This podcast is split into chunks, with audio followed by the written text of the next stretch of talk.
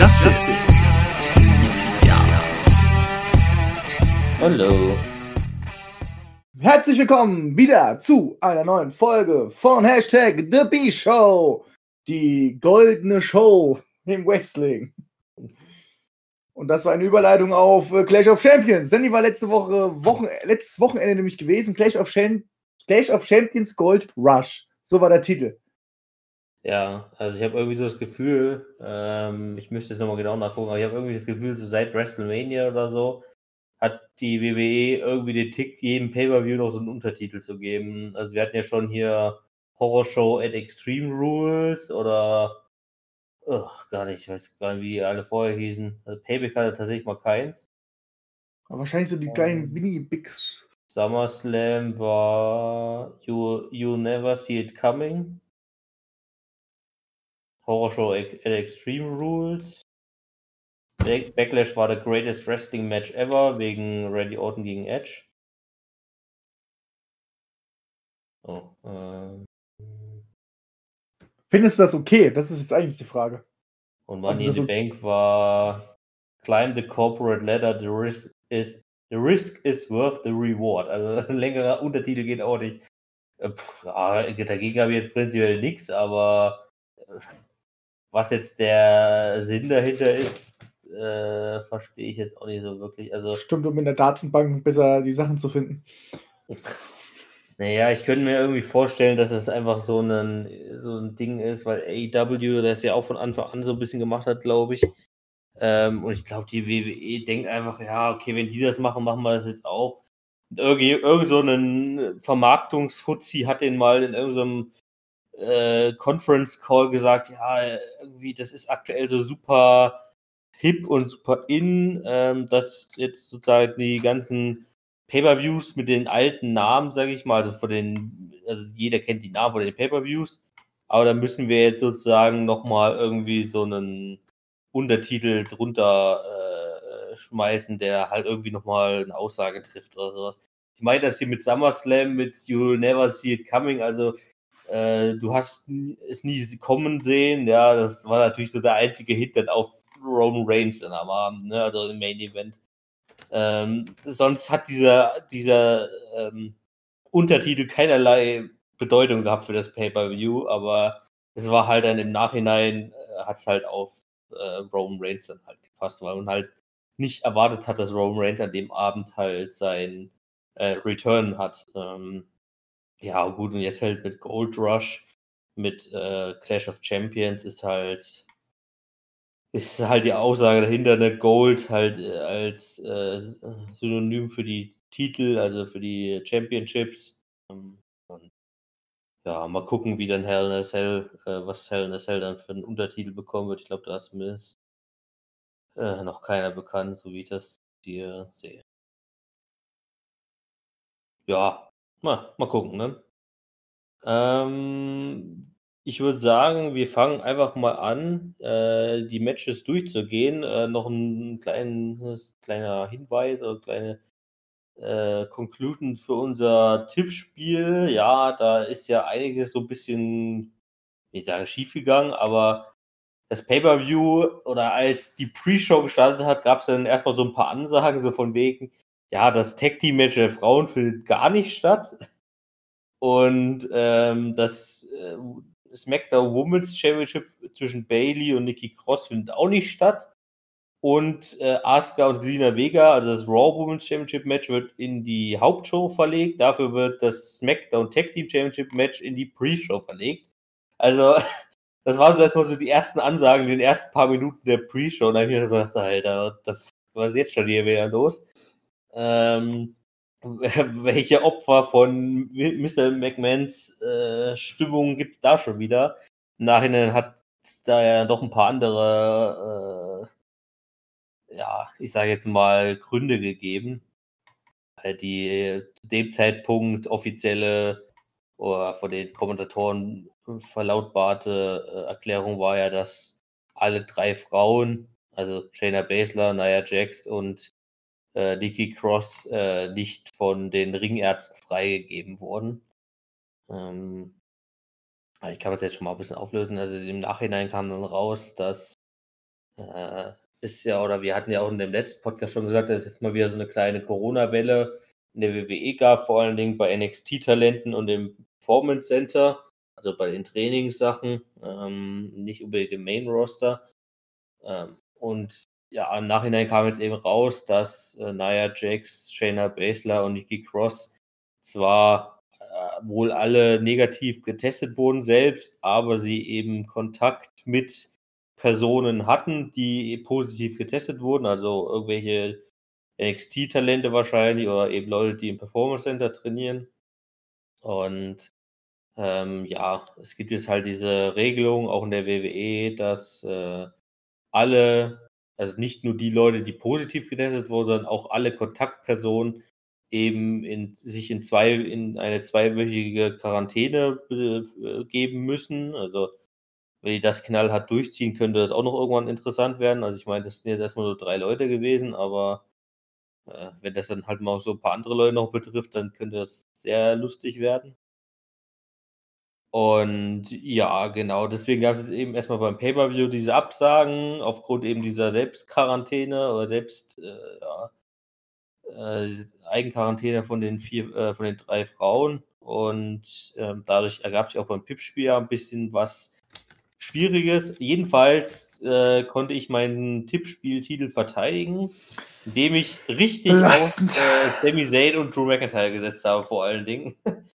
ähm, genau, das SmackDown Women's Championship Match ist da auch in unsere äh, äh, Bewertung nicht mit eingeflossen. Deshalb haben wir letztendlich nur sieben äh, mögliche Punkte gehabt von ursprünglich neun.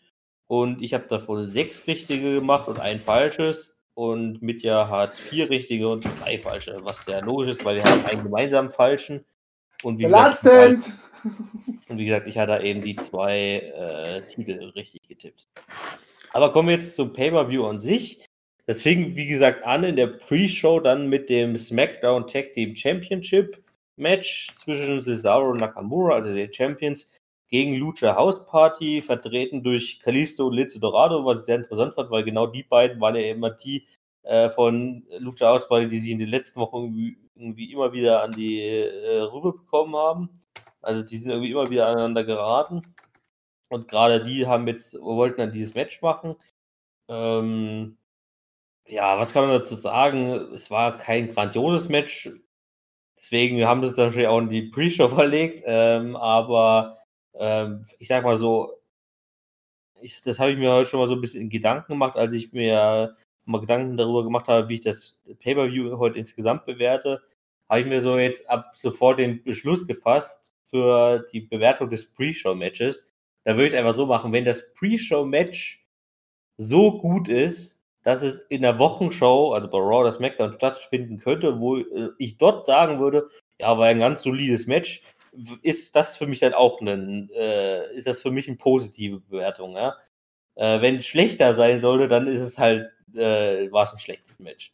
Ähm, aber nachdem ich halt bei dem Match sagen würde, ja, war jetzt halt nichts Besonderes, aber es wäre eigentlich ein ganz gutes äh, Tag-Team bzw. Championship-Match bei SmackDown gewesen, würde ich halt sagen, es war halt ganz solide, das Match, ne? Also äh, ganz gut eigentlich. Äh, ich weiß nicht, wie du es fandest. Ich muss ganz ehrlich zugeben, ich vergesse immer zu die Pre-Show-Matches zu gucken. Ey, was, also ich gucke mir die Pay-Per-Views nicht immer live an und die Pre-Show-Matches Ja, werden halt immer bei WWE immer separat gelistet. Und ich vergesse immer, dass es eine Pre-Show-Match gibt. Ich vergesse das jedes Mal wieder. Ich mache halt einfach nur das Live-Ding an und dann gucke ich, vergesse ich immer die Pre-Show an, anzugucken. Kannst die Ich Pre-Show sogar was äh, bei YouTube oder sowas gucken. Die, die machen ja die Pre-Show seit Ewigkeiten live bei YouTube und auch bei, lo- logischerweise auch als On-Demand dann bei YouTube. ich, ich, ich vergesse halt immer die Pre-Show zu gucken. Aber wenn du jetzt schon so sagst, dass es cool ist, dann werde ich jetzt nochmal schnell im Hintergrund. Ich vergesse immer, dass es ein Pre-Show-Match gibt. Ich bin einfach nicht dran gewöhnt, dass ich halt Pre-Show gucke. Ja, ich sag, ich sag ja nur, irgendwann wird da mal ein Match kommen, weißt du, das geilste Match der Welt und du hast dann auch nicht geguckt. Ähm, aber gut. Du meinst, du meinst so wie bei dem Pay-Per-View ähm, äh, ein Super Showdown? Pro Showdown, was war denn da für ein Pre-Show-Match?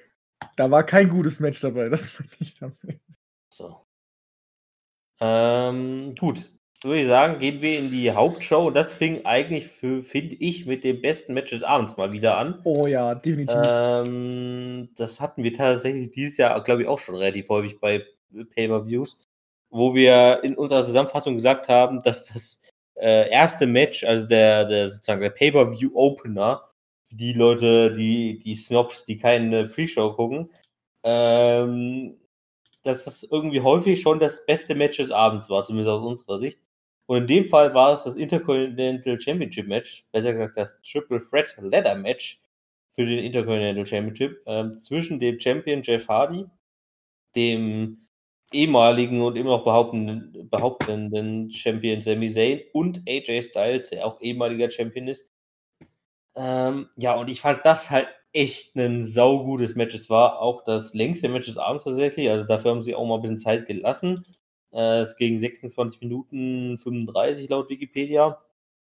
Und also ich muss halt, also um es einfach zusammenzufassen, ähm, es war ein Ladder-Match, wo man eigentlich jeden, eigentlich, also ich sage mal nicht vielleicht jeden, aber viele erdenkliche äh, Moves dabei hatte, die man sich in einem Ladder-Match eigentlich nur erdenken kann.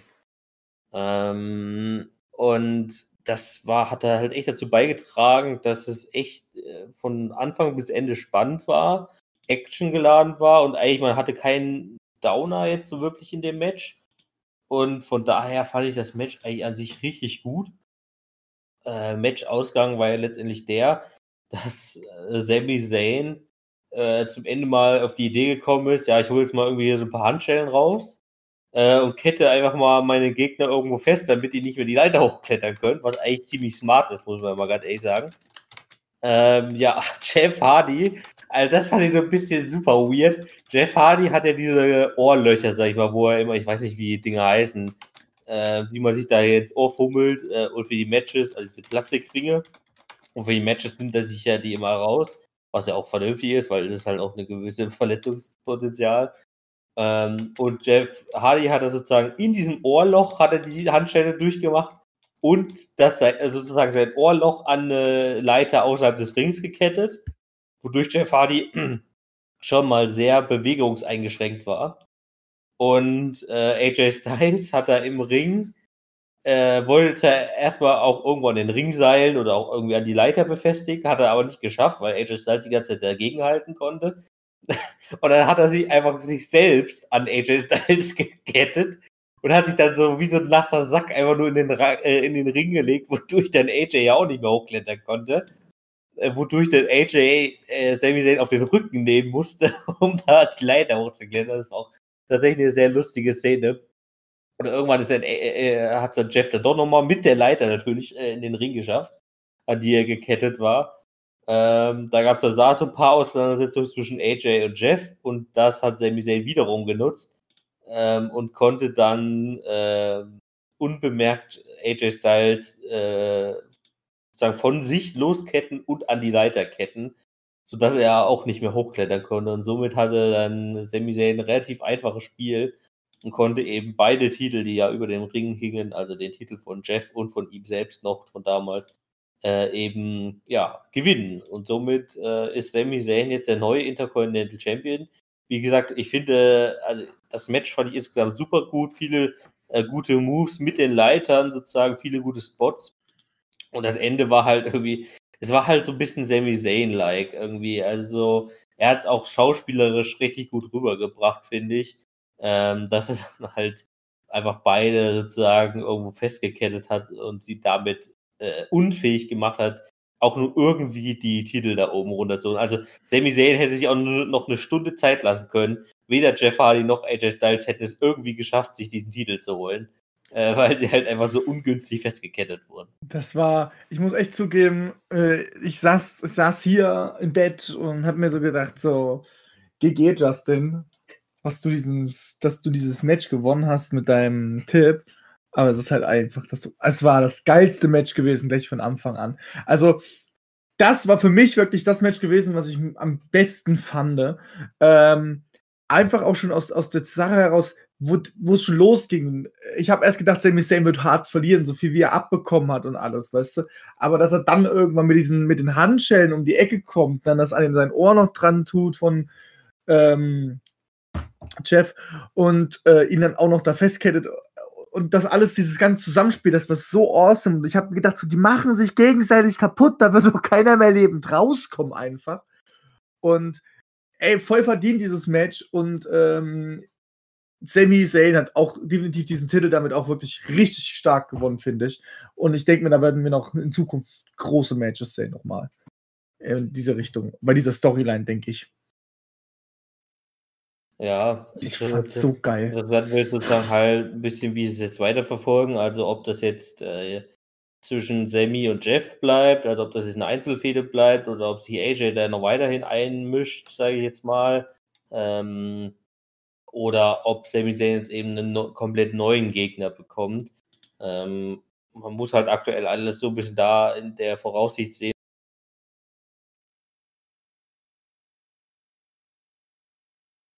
das jetzt eben im November, Oktober, ähm, ist ja ähm, Hell, äh, doch Hell in a Cell Pay-Per-View.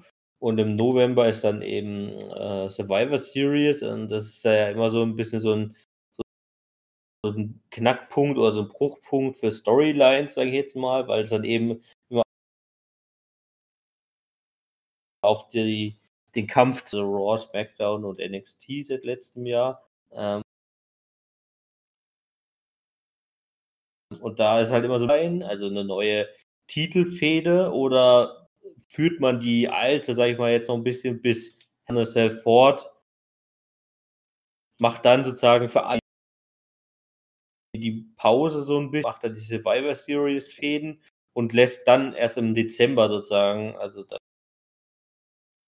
für TLs Fäden und neuen ähm, ja, Storylines beginnen. Das ist halt immer so ein bisschen die Frage. Ähm, jetzt in den Wochenshows, die wir nachher noch ein bisschen durchsprechen, haben wir jetzt auch schon gesehen, dass es halt ein paar äh, gibt, wo es auf jeden Fall erstmal noch weitergeführt wird. Ähm, beim Intercontinental Championship war es jetzt noch nicht so klar ersichtlich. Ähm, genau, deswegen einfach mal ein bisschen abwarten noch.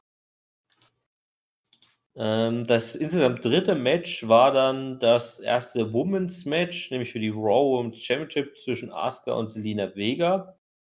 Ähm, und dies endete zugunsten von Asuka per Submission. Und auch hier muss ich ganz ehrlich sagen, dafür, dass äh, Selina Vega sozusagen eigentlich in der WWE, also in den letzten ja, zwei Jahren oder sowas, ähm, nicht wirklich viel gerestelt hat, sondern ja eigentlich immer primär Managerin war von Andrade, da fand ich das Match sogar echt gut. Es war halt nicht sehr lang, das war so ein bisschen schade, sage ich mal dran. Äh, liegt vielleicht auch eben genau an dem Punkt, dass jetzt eben Selina noch in, den letzten, der letzten Zeit halt nicht sehr viel Ringerfahrung jetzt äh, bekommen konnte und dass jetzt vielleicht man sich da so ein bisschen rantastet. Ähm, was mir jetzt so ein bisschen schwer gefallen ist, sage ich mal, ist diese klare Rollenverteilung. Also klar, Asuka war eben der, der Face-Champion, das ist klar. Aber ich habe eben so ein bisschen das Problem gehabt, so Selina Vega als Heel-Herausforderer irgendwie jetzt so ein bisschen anzuerkennen, sage ich jetzt mal. Äh, äh weil, ja. Also klar, ist Lina, ist Lina Vega durch auch ihre Manager-Tätigkeiten für Andrade und Angel Gaza und so, war halt immer hier. Das ist irgendwie auch nicht so besonders, aber ähm, ja, man muss jetzt halt irgendwie auch sagen, so diese Match-Ansetzung fand jetzt irgendwie halt auch erst in den letzten zwei Wochen statt. Also da hat man jetzt halt nicht viel Vorlaufzeit gehabt. Also da hoffe ich tatsächlich dahingegen noch so ein bisschen, dass das noch ein bisschen weitergeht zwischen den beiden. Ähm, aber so Selina Wege aktuell so ein bisschen als so der Heel, die Heel-Herausforderin äh, wahrzunehmen, ist irgendwie so ein bisschen schwer, finde ich. Äh, aber trotzdem fand ich es auf jeden Fall technisch gesehen echt ein gutes Match zwischen den beiden. Ähm, genau, ja, viel. Ansonsten kann ich da aber auch ehrlich gesagt nicht allzu viel sagen noch.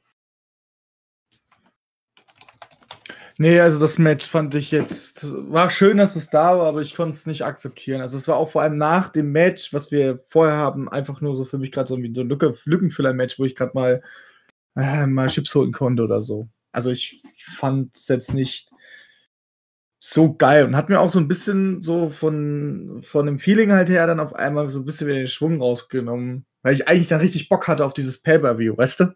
Hm. Ähm, ja, nee, also mal gucken, was da noch passiert, aber ich konnte, äh, wie, wie du es jetzt auch gemeint hast, nicht akzeptieren als Wrestlerin. Funktionierte nicht. Ja, gut, als Wrestler kann ich sie schon akzeptieren. ne? Ja, aber ich konnte sie nicht in diesem Match als Wrestlerin akzeptieren, sag ich es mal so. In diesem Match Ja. einfach. Ähm, gut, kommen wir zum vierten Match und das war das United States Championship Match zwischen Bobby Lashley und Apollo Crews. Ähm, auch hier hat Bobby Lashley äh, seinen Titel verteidigt, auch per Submission.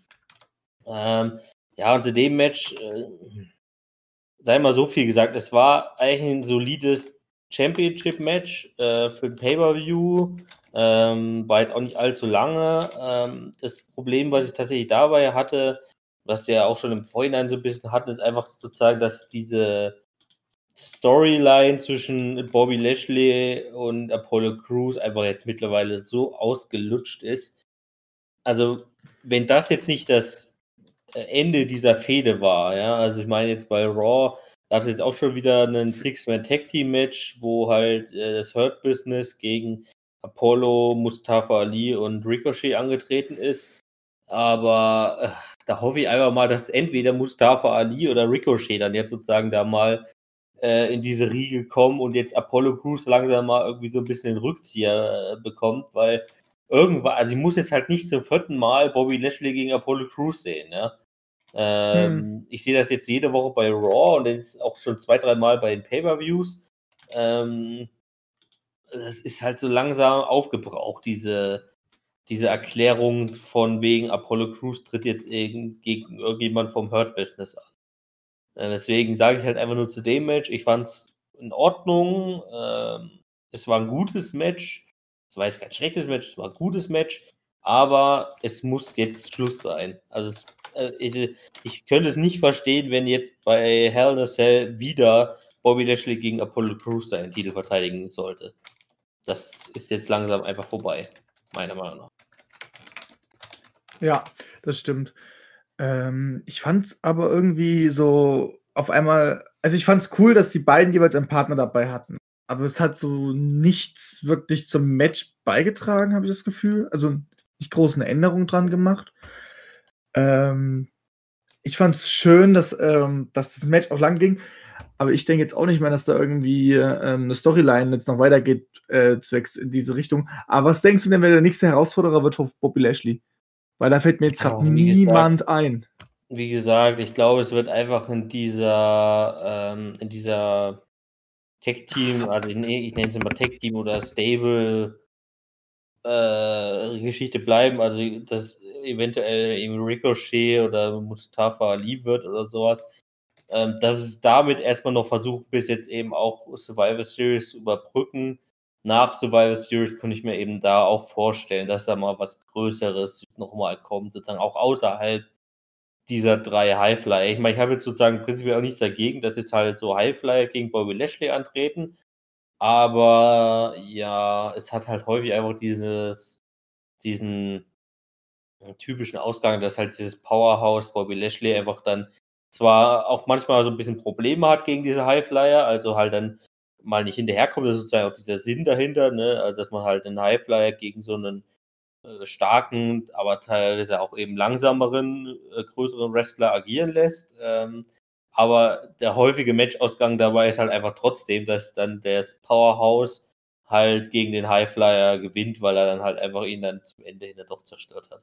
Also oder jetzt mit dem Submission Move halt äh, irgendwo äh, ja die den Schwung rausgenommen hat. Ähm, deswegen äh, fand ich jetzt auch in den letzten Wochen eigentlich ganz gut und so umgesetzt und meinetwegen, wie gesagt, jetzt auch nochmal mit Mustafa Ali oder Ricochet. Aber ja, so ab Dezember oder so würde ich mir auch ehr ehrlich gesagt irgendwas wünschen, wo das vielleicht mal in eine andere Richtung geht nochmal äh, mit Bobby Lashley. Und ja, also ich, ey, und dazu sei jetzt nochmal gesagt, ich muss jetzt nicht unbedingt so ein Match, damit will ich nicht sagen, dass ich jetzt irgendwie so ein Match haben will, wo so zwei Fleischberge gegeneinander drehen, also was ich Bobby Lashley gegen Braun oder sowas oder gegen wen auch immer, aber ähm, dass das vielleicht einfach nochmal eine andere stiltechnische Richtung geht dann auch. Ähm, und sagen wir so, auch dann, wenn wir dann irgendwann im Dezember oder Januar sind, wird es dann ja auch teilweise Zeit, dass er den Titel dann mal wieder verliert. Also, das muss man ja auch bedenken. Also, dann muss eben auch der richtige Gegner kommen, sage ich mal. Ja. Ja, also ich denke jetzt auch nicht, dass er den langen hält.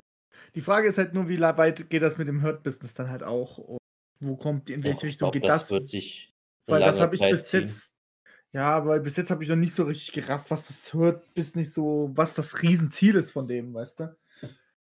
Ähm, also Ja, vielleicht Anerkennung einfach halt zurzeit. logischerweise als Stable-Titel gewinnen. Also, was ist der Sinn eines Stables? Sich zusammenzutun, dadurch stärker zu werden und dadurch die Titel zu gewinnen. Das ist der Sinn eines Stables an sich, außer man hat jetzt halt irgendwie so ein ideologisches Stable, sage ich jetzt mal, wo äh, es darum geht, irgendwie, also sowas wie Retribution, sage ich jetzt mal. Das wäre halt sozusagen so ein ideologisches Stable, wo die sagen, okay, die haben halt, die verfolgen gemeinsam irgendein Ziel. Aber der ansonstiges Sinn eines Stables ist ja eigentlich immer, äh, die Kräfte zu bündeln, äh, vielleicht am Anfang sozusagen erstmal seine direkten Gegner auszuschalten, dann eben gemeinsam Titel zu gewinnen. Also das war halt bei Evolution damals so, ähm, das war bei The Shield so und das wird wahrscheinlich auch bei der Hurt Business so sein. Also, ja. Wie weit das dann natürlich kommen wird. Also, wie gesagt, ich hatte ja auch schon mal so, so ein bisschen den Plan ausgemalt, dass eben dann Sheldon Benjamin und ähm, Cedric Alexander eventuell die Tag Team Champions, äh, Championships äh, äh, halten können. Also ich gehe jetzt nicht davon aus, dass es sowas wird wie äh, die Undisputed Era bei, bei NXT, wo er sozusagen sowohl der World Championship, der Singles Championship und die Tag Team Championships äh, alle irgendwie vergeben werden in dem, äh, in dem Stable. Dafür würde mir da jetzt prinzipiell erstmal keiner einfallen, der den World Championship bei Raw, also den Universal Championship, äh, den WWE Championship halten würde. Aber ja. Nee, das sehe ich auch keinen von den Wrestlern da gerade, dass sie das irgendwie halten dürfen. Also nichts gegen Am Bobby ehesten Lashley. halt noch Bobby aber, Lashley. aber ja, aber, aber selbst der aus, ist aus meiner Sicht jetzt überhaupt nicht so dem WWE-Titel gerade würdig mit dem Charakter, was er halt gerade ist. Das Ja, nee, ich aber auch denke da jetzt auch nicht nur an gerade eben mit dir. Du hast mich ja gefragt, was die Ja, ja, klar, na klar, na klar, in Zukunft. Aber da müsste man halt, ähm, die, müsste, müsste man dann aber halt auch nochmal viel in die Richtung halt tun. Wie gesagt, ähm, ich könnte, ich würde schon, also wenn jetzt, meine, das weiß man aktuell natürlich nie bei Vince McMahon und sowas, aber äh, ich würde ja schon davon ausgehen, dass sozusagen die Allgemeinplanung jetzt erstmal dazu beitragen, dass es dieses Stable mindestens noch das nächste Jahr geben wird.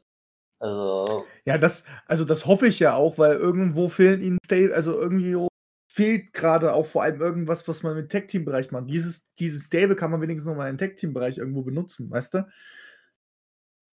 Das ist ja, das ist, das, das ist ja so das, was, was es definitiv ist. Na, mal gucken, wo jetzt, äh, wo die Reise jetzt hingeht. Wir wissen auf jeden Fall, dass Apollo Crews ist jetzt mal raus aus der ganzen Sache. ja, es ist mal nicht. Ich hoffe es nur, dass es so ist. ja. Ähm, gut, kommen wir zum fünften Match. Und das war das Match für die Raw Tag Team Championships.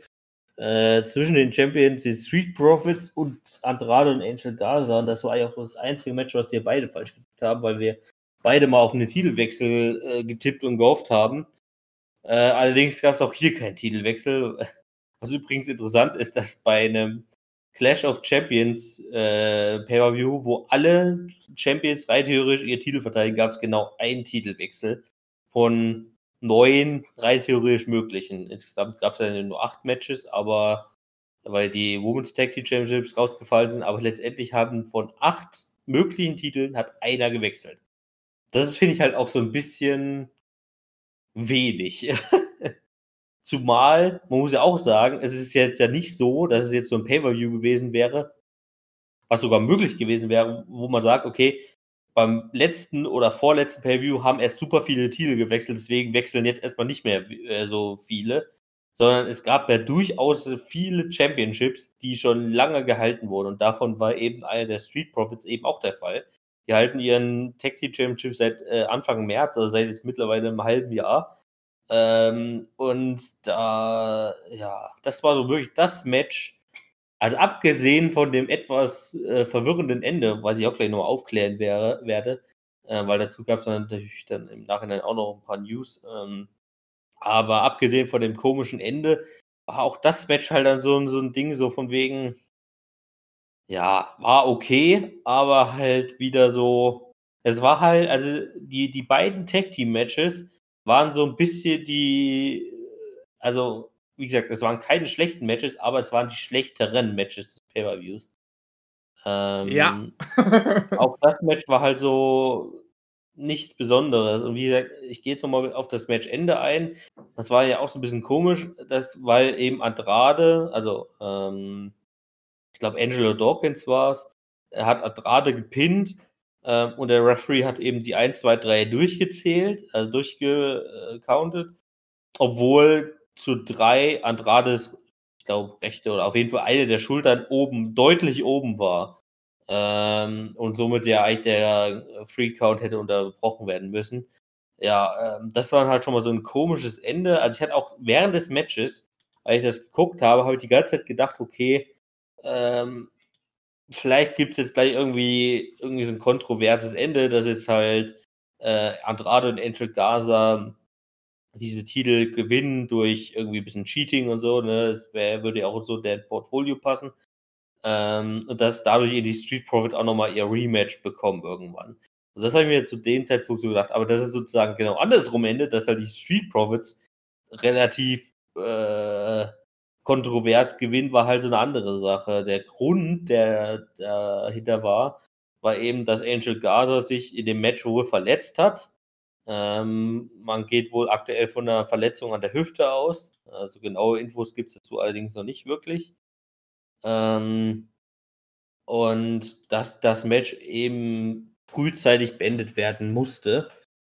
Ähm, und dadurch zustande kam, dass eben dieser komische Pinfall dann auch war. Also da wäre ich, da bin ich mir zum Beispiel schon wieder nicht so ganz sicher, ob man das absichtlich so gewählt hat, dass man eben, dass die Street Profits eben absichtlich so kontrovers gewinnen, damit man eben diesen Grund hat, äh, von wegen äh, Andrade und Angel Gaza können jetzt eben nochmal ihr Rematch fordern. Oder ob das tatsächlich ungewollt war und ähm, dass mal wieder so ein Fall war, den wir in den letzten Wochen ja durchaus schon ein, ein zwei Mal hatten, tatsächlich. Das ist irgendwie auch mittlerweile irgendwie so ein bisschen komisch, dass es irgendwie alle paar Wochen diesen Fall gibt, dass ein Match vor, frühzeitig beendet werden muss aufgrund von einer Verletzung. Ähm, und dann entweder der Ringrichter einen Fehler macht oder ja, in dem Fall eben Andrade es vielleicht nicht mitbekommen hat, dass das Match beendet werden soll. Und er sozusagen äh, in der oder in, sozusagen im Ansinnen, das Match sei noch gar nicht vorbei, halt nochmal die Schulter hochgenommen äh, hat, ja. Ähm, und dann trotzdem eben bis drei gezählt wurde. Das, da, da weiß ich nichts, da habe ich auch nichts zu gelesen.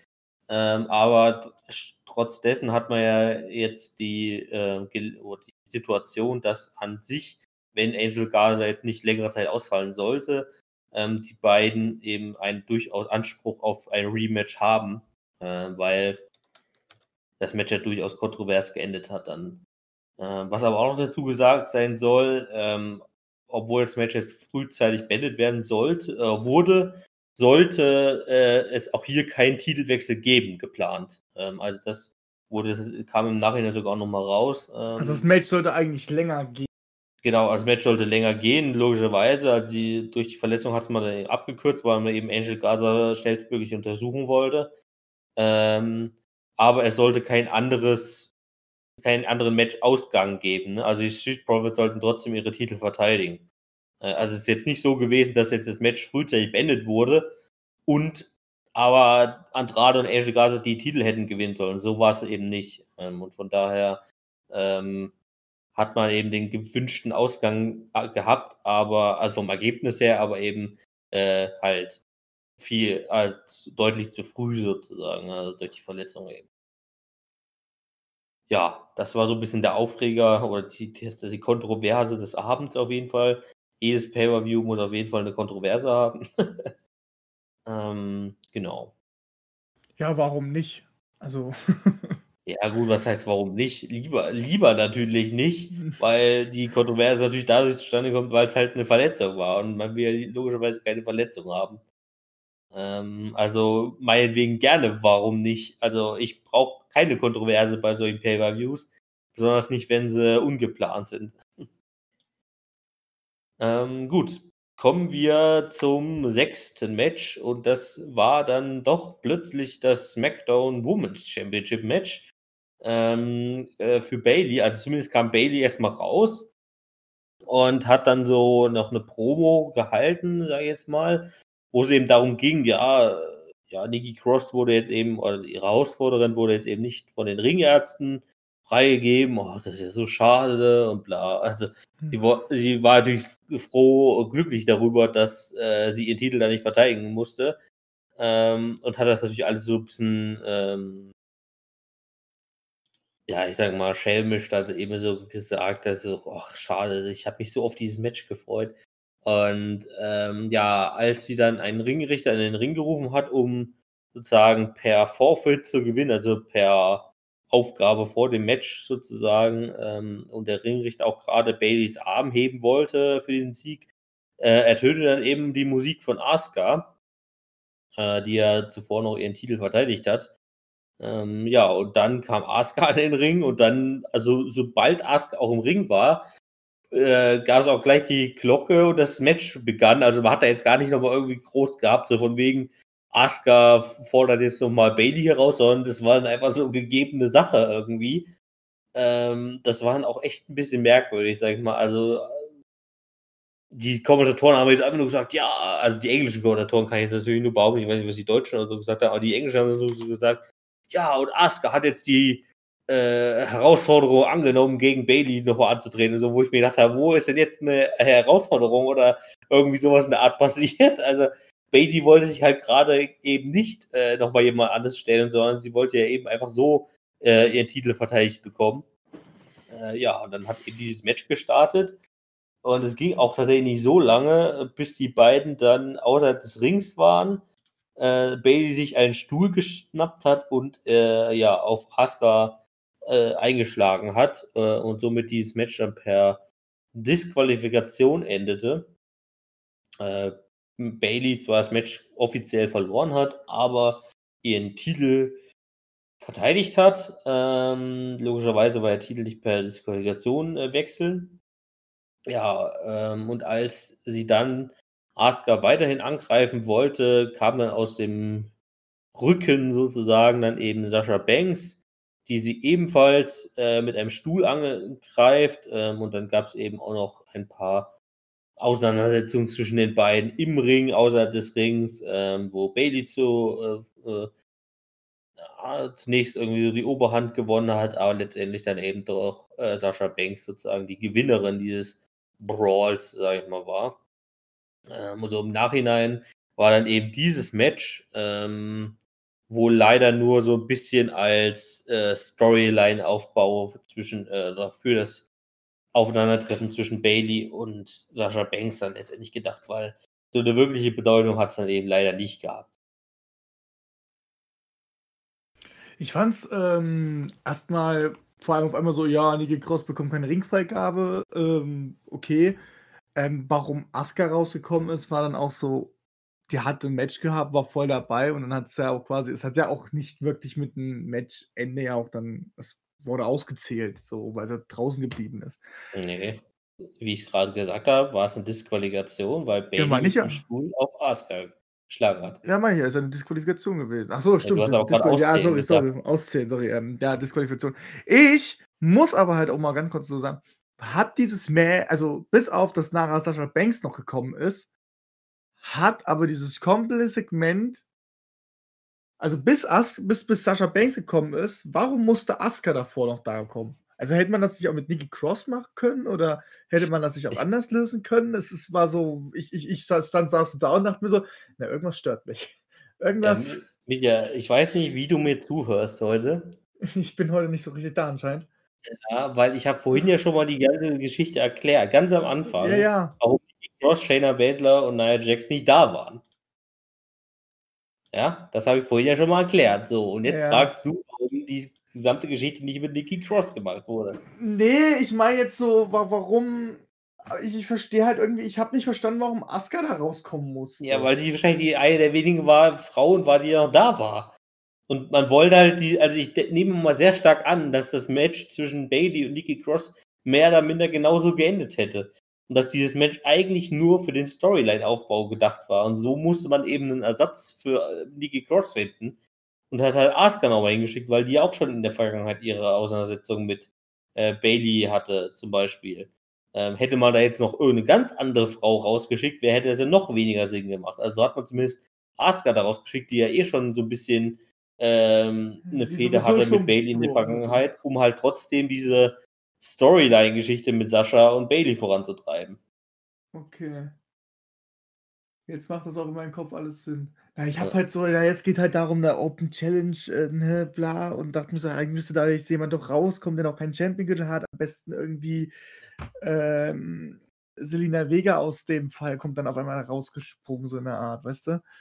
Äh, okay, nee, dann ist mein Kopf wieder richtig. Wir machen weiter.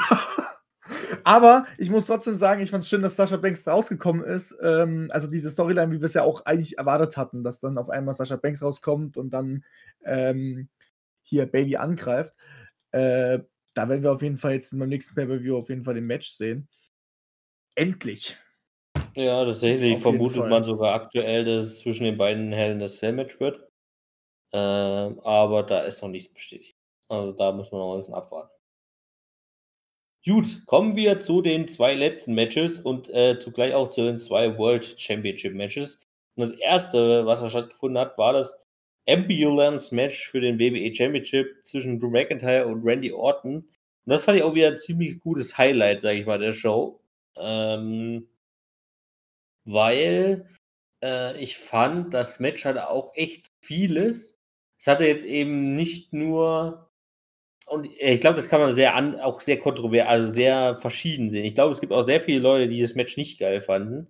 Aber ähm, ich fand es ziemlich gut tatsächlich, äh, weil man, ich fand diesen Twist mit den vier Legenden, die man da reingebracht hat, ziemlich gut gemacht. Äh, es waren eben diese vier Legenden, abgesehen von Edge sozusagen, eben mit äh, Big Show, äh, Christian, äh, Shawn Michaels und Ric Flair, die ja Randy Orton auch in den vergangenen Wochen und Monaten angegriffen hat und eben immer diesen Puntkick äh, gemacht hat. Äh, und die haben sich jetzt sozusagen so ein bisschen in diesem Match äh, an Randy Orton gerecht. Und die, das fand ich halt echt ganz äh, cool gemacht tatsächlich. Also Big Show war ja der Erste, der da aufgetreten ist, noch ganz am Anfang des Matches, wo beide sich noch im Ring befanden.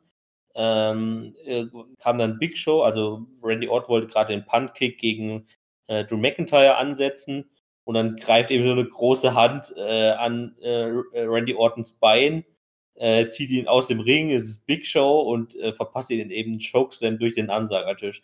Das war ich schon mal einen ziemlich coolen Spot. Da habe ich mir gesagt, hm, interessant, Big Show taucht schon mal auf, mal gucken, was da noch kommt.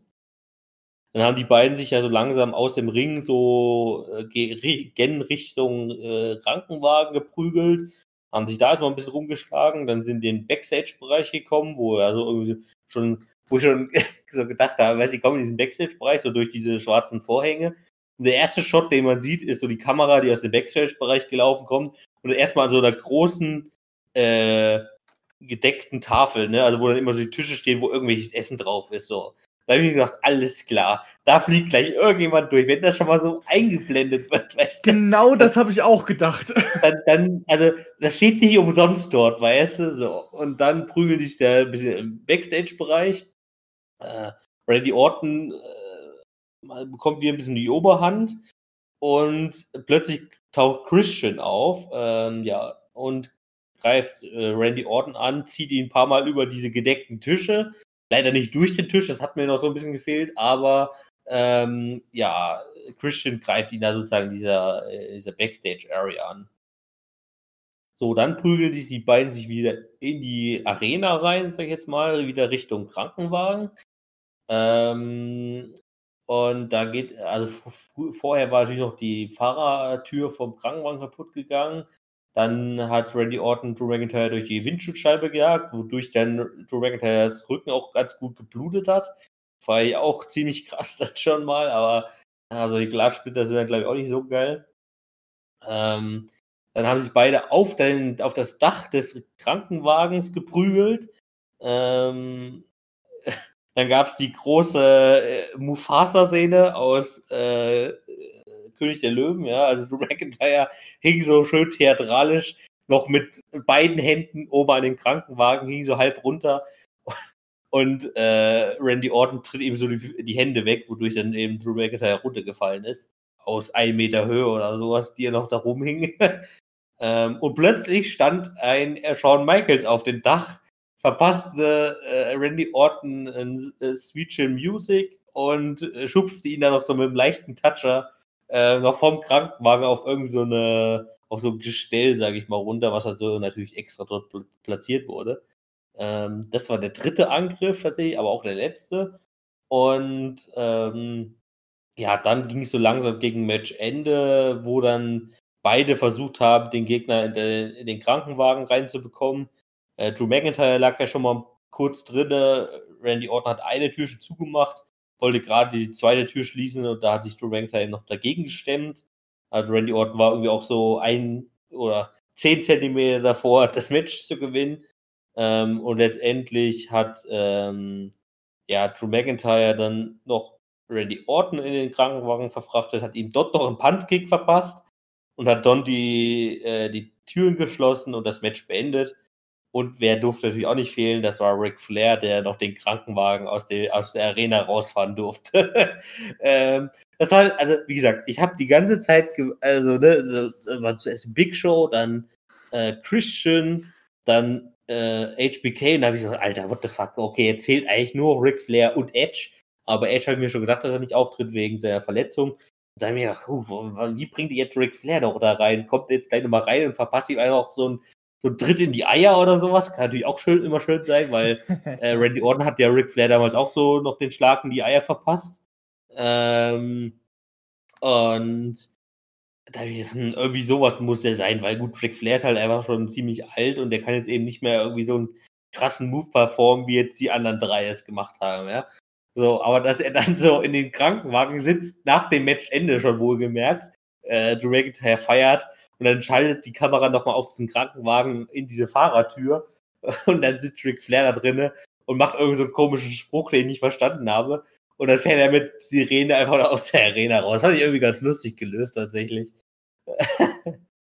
äh, ich glaube, der Spruch war irgendwie sowas wie von Krankenwagen müssen sich nicht an Speedlimits halten oder irgendwie sowas in der Art. Also, es war so ein typischer Ric Flair-Spruch auf jeden Fall. Ja, jedenfalls war es ein ziemlich lustiges Match tatsächlich. Ähm, ging ja auch zu meinen Tippgunsten aus. Äh, ja, auch so im Nachhinein, so wo ich noch viele Kommentare und sowas dazu gelesen habe von Fans, die es per View eben auch geguckt haben, da ist, äh, ist mir auch nochmal aufgefallen, dass super viele Leute auch noch davon ausgegangen sind, dass eben auch Randy Orton gewinnt, so wie du es ja auch getippt hast. Ähm, ja, ich hatte es wirklich so getippt. Aber ich glaube, da wäre halt auch keiner sozusagen auf die Idee gekommen, dass jetzt eben diese vier Legenden damit reinmischen. Also da muss man natürlich auch sagen, ähm, Randy Orton hat jetzt ja bei äh, Raw auch schon wieder Drew McIntyre nochmal konfrontiert. Prinzipiell hat er sogar durchaus einen Anspruch darauf, weil ich sag mal so, ohne dass die vier Legenden da eingegriffen hätten, äh, war Randy Orton eigentlich ziemlich häufig im Vorteil gegen äh, oder in der Überhand gegen äh, Drew McIntyre. Also wenn diese vier Legenden nicht eingegriffen hätten, hätte Randy Orton wahrscheinlich durchaus auch verdient das Match gewinnen können. Aber ja, äh, er hatte da so halt ein bisschen die Nachteile dadurch bekommen und von da aus hat dann eben Drew McIntyre nochmal gewonnen.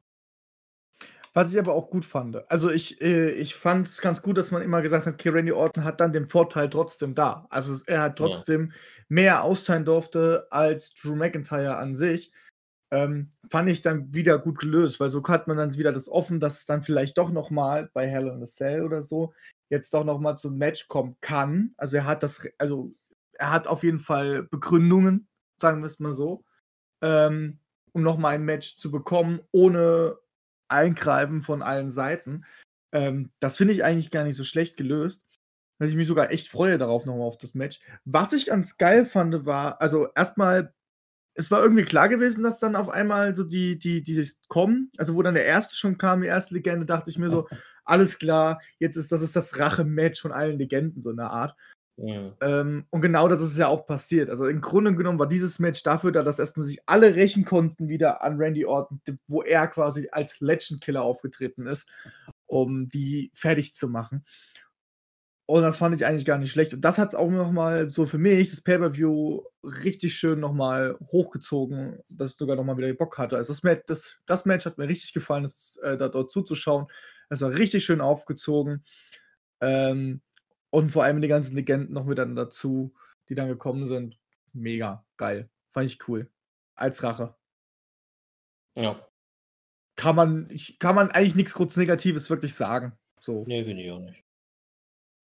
So, und dann kommen wir auch zum letzten Match äh, des Abends. Und das war das Universal Championship Match zwischen Roman Reigns, dem Champion, gegen Jay Uso.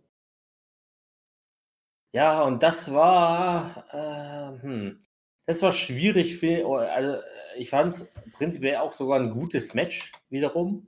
Aber wenn man es jetzt so bewerten müsste, finde ich schwierig zu bewerten, weil ja, also das Ding, also ich habe mir erstmal ein komplett anderes Match erwartet tatsächlich. Ich habe hab tatsächlich wirklich einfach so ein schnelles Match erwartet. Also jetzt nicht irgendwie so zwei Minuten, sondern was ich meinetwegen so sieben, acht, oh, zehn Minuten, aber es ging letztendlich sogar 23 Minuten. Ähm, war, mit, war somit sogar rein technisch länger als Drew McIntyre gegen Randy Orton.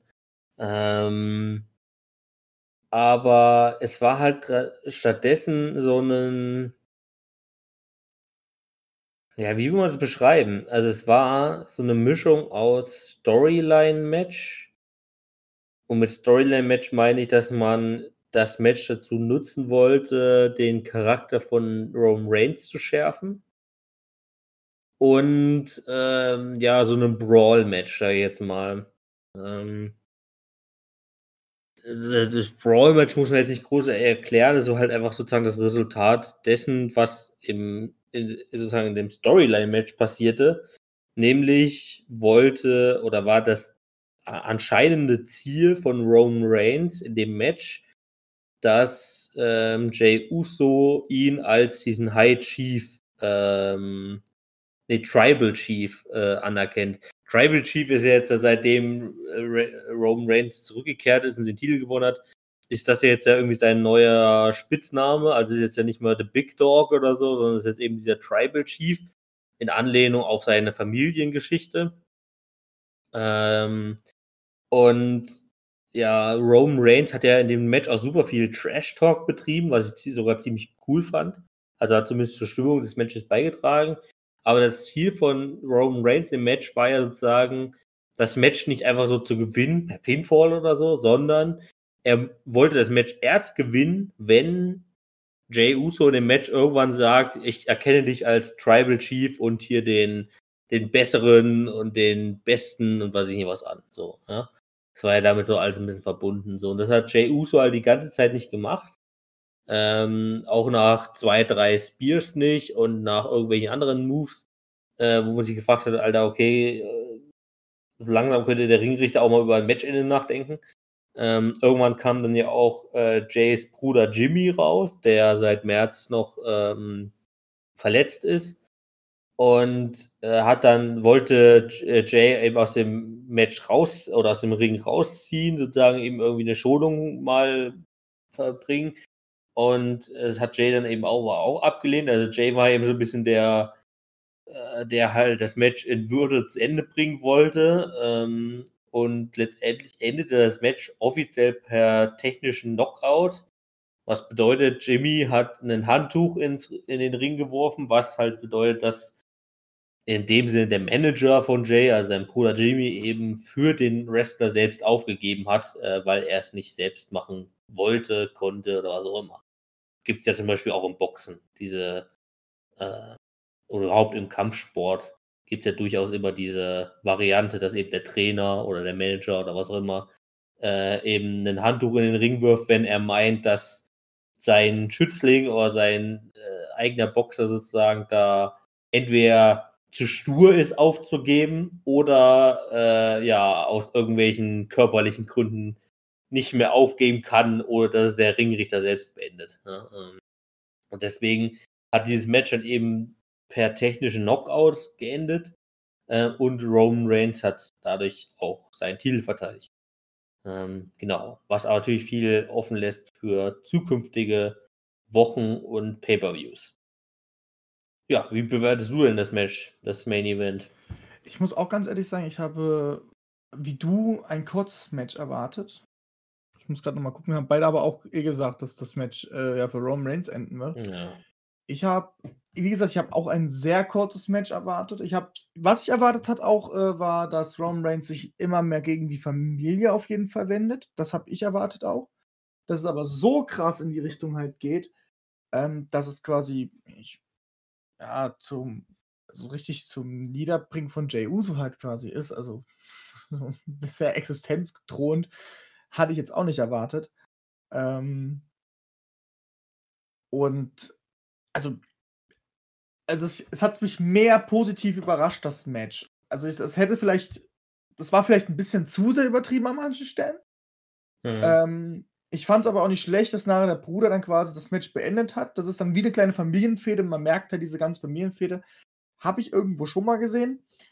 Ähm, also ich habe das Gefühl, dass das sowas schon bei der WWE sowieso schon mal vorkam in der Art. Äh, aber ich fand es jetzt gar nicht so schlimm und ich fand das Match auch richtig gut. Ich fand vor allem Jey Uso, wie er sich gegen Roman Reigns durchsetzte, äh, in dem Match so ein bisschen an. an hat er auch ab und zu mal seine paar Momente, Ja, also äh, Jey Momente Uso war ja gehabt. durchaus mal knapp davor, den Titel zu gewinnen. Also, Richtig, also mal das fand Superkick ich, und den Uso-Splash äh, gelandet hat. fand ich krass, wie Jey Uso da halt mit Roman Reigns gut harmonierend haben im Match. Also ich Ja. fand auch dieses Match sehr unterhaltsam. Ähm, mega geil, mega krass. Also, ja. Ich fand es halt, wie gesagt, an ein paar Stellen sehr übertrieben, wie zum Beispiel, äh, dass er dann halt noch mehr auf ihn geschlagen hat, dass er mit dem Ringrichter halt dann gesagt hat, so ein bisschen, ähm, du mach deinen Job, ich mache hier meinen Job, so eine Art, weißt du, das ist Familienangelegenheit. Ich weiß nicht mehr genau, was die Worte jetzt waren. Ähm, weil die kamen auch nicht immer so richtig bei mir irgendwie an, obwohl sie es immer wieder ein bisschen lauter gemacht haben, den Ton. Äh, aber an sich klasse Match gewesen. Also richtig schön, auch die Storyline aufgezogen von Anfang bis Ende. Geil. Mhm. Gut, da fehlt ja ein Gesundheit. Danke. Ähm, da fehlt jetzt zum Abschluss ja eigentlich nur unsere Benotung des gesamten Pay-Per-Views. Und hierzu habe ich mir, wie gesagt, auch schon ein bisschen Gedanken gemacht. Und ich war, also, das Ich Ding ist, mein, meine beste Note bisher in diesem Jahr war Elimination Chamber mit einer glatten 2. Also, wir machen auch Plus und Minus und so weiter. Und sonst habe ich bisher wirklich nur 3, 3 Minus, 4 Plus und 3 Plus vergeben. So und einmal die glatte 2 ja, mit Elimination Chamber. Und da habe ich mir gesagt, war dieses Pay-Per-View so gut, dass man eine 2 Plus vergeben kann. Also eine 1 würde ich prinzipiell fast nie vergeben, tatsächlich, weil, also, damit ein Pay-Per-View in der jetzigen aktuellen Zeit eine 1 bekommen, muss schon echt was Krasses passieren. Ähm, Gutes deswegen bin ich auf jeden Fall im Zweierbereich. Die Frage ist jetzt nur, ob ich nochmal eine glatte 2 vergebe oder ob ich sogar eine 2 Plus vergebe. Ähm, weil an sich fand ich das Pay-Per-View, also besonders im Vergleich zu den letzten, also ne, Payback, SummerSlam, Extreme Rules und so weiter, Backlash und so, ähm, fand ich echt ein, das beste Pay-Per-View seit, mindestens seit WrestleMania. Die Frage ist jetzt nur, ob es gleich gut oder besser ist als Elimination Chamber, wie ich es bewertet habe. Und ich belasse es mal bei gleich gut. Ich gebe eine glatte 2.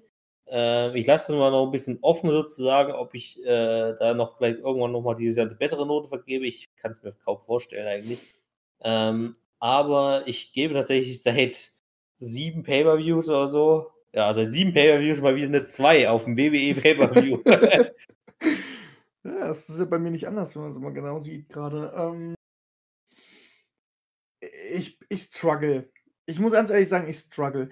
Ich weiß, also ich bin so wie du, eine Eins, da fehlt mir was. So, ich, ich nehme jetzt zwar die, ich nehme die Umstände Covid jetzt mal nicht mit. Ähm, Ja. Mir geht es da hauptsächlich, ähm, wie viel Spaß und wie viel Fun hatte ich beim Zusehen und das muss alles, also für eine Eins muss das komplette Gesamtpaket stimmen. Da muss jedes Match perfekt sein. Ähm, ich muss die, und ich muss unterhaltsam, äh, ich, ich muss dauerhaft da gewesen sein. Ich, also so, dass ich halt auch sage, ich bin nicht abgelenkt, ich bin anwesend bei diesem Pay-Per-View. Mhm. Wir hatten ein paar Schreckstunden drin, wo ich mir halt selber sage, so, ja, aber ich fand äh, Anfangsmatch geil, ich fand Joe McIntyre gegen Randy Orton geil, ich fand Roman Reigns gegen Jey Uso geil, das waren die ganzen anderen Matches, die ich halt nicht, so- also auch diese Sache mit Bailey und, und Sascha Banks, dass das da kommt, war ja auch klar. Ähm, gut, die Kontroverse von äh, den Street Profis And Andrade und Angel Gaza, jetzt mal hin, aber an sich war es ein richtig geiles Pay-Per-View und ich gehe mit dir mit, ich gebe da auch eine 2. Ja, sehr gut. Ähm, David, würde Damit habe ich auch nach, sehe ich auch gerade zum ersten Mal. Ich habe dann auch erst äh, nach, nach sieben Pay-Per-Views zum ersten Mal wieder eine 2 gegeben, nachdem ich mich die ganze Zeit bei 4 und 3 aufgehalten habe. Ja. Also, wir halten fest, aus unserer Sicht des Hashtag The Video Show Podcasts, das beste Pay-Per-View seit Elimination Chamber Anfang des Jahres. Und Elimination Ähm. Chamber war echt geil. Und ja, mal gucken, wie es dann jetzt im Oktober mit Hell in a Cell weitergeht, auf jeden Fall. Wir gehen jetzt erstmal in die Pause, hören uns gleich noch mit äh, ein paar Sachen zu Raw und SmackDown und noch ein paar News wieder. Bis gleich. Bis gleich. Und wir sind wieder zurück aus der wunderschönen Pause. Meine Ja. Damen und Herren, hoffentlich hat euch ähm, die Werbung gefallen, die ich definitiv wieder vergesse reinzutun. Äh, äh, genau, wir reden jetzt, wir haben jetzt das ganze Pay-Per-View hinter uns und jetzt reden wir so ein bisschen über, ja, was jetzt so diese Woche passiert ist, so wie immer, weil wir reden jetzt über SmackDown und halt auch über Raw. Ja. Und bei Raw fangen wir auch direkt an, würde ich sagen. Genau. Ähm, Raw fing diese Woche tatsächlich auch gleich mal äh, mit den vier Legenden äh, an, die auch wir auch beim Pay-Per-View gesehen haben, also mit Ric Flair, Christian, Big Show und äh, Shawn Michaels. Die ja tatsächlich auch so ein bisschen das Publikum begrüßt haben. Dann erstmal gab es so eine schöne Vignette, also so ein schönes äh, Video nochmal zum Match von äh, Drew McIntyre gegen Randy Orton. Und danach äh, begrüßten die vier Legenden tatsächlich auch Drew McIntyre im Ring. Ja, da ging es natürlich die haben nochmal das, Match reflektiert und äh, haben sich nochmal ja, alle- einig geworden die, äh, und so weiter. Das war dann so ein bisschen einfach so der Happy Opener. Und dann hat sich Randy Orton über den äh, Bildschirm zugeschaltet ähm, und hat, ja, natürlich war er ziemlich genervt und ziemlich äh, angefressen darüber, wie er halt letzt in der vergangenen Nacht eben das Match verloren hat. Ähm, natürlich hat er jetzt nicht so, äh, weil er ja durchaus auch so ein, ähm, ja, schon mal so ein alt, alter Legenden-Heel ist er jetzt mal, hat er jetzt nicht über diese Attitüde so von wegen, dass er jetzt irgendwie sich ungerecht behandelt gefühlt hat oder irgendwie sowas, sondern er hat es eben schon so ein bisschen daran auch einfach sozusagen argumentatorisch ausgemacht, dass er eben ein Nachteil war, weil er eben von den ganzen Legenden angegriffen wurde. Ja, Drew McIntyre hat es dann auch gleich so aufgegriffen, so von wegen, ja, jetzt kommst du wieder angekrochen und forderst oder äh, forderst jetzt schon irgendwie so ein Rematch oder wie auch immer. Daraufhin hat dann Randy Orton sich einfach nur gesagt, ja, äh, ich äh, brauche dich hier nicht nach einem Match zu fragen, ich bekomme die Titelmatches, denn ich bin Randy Orton.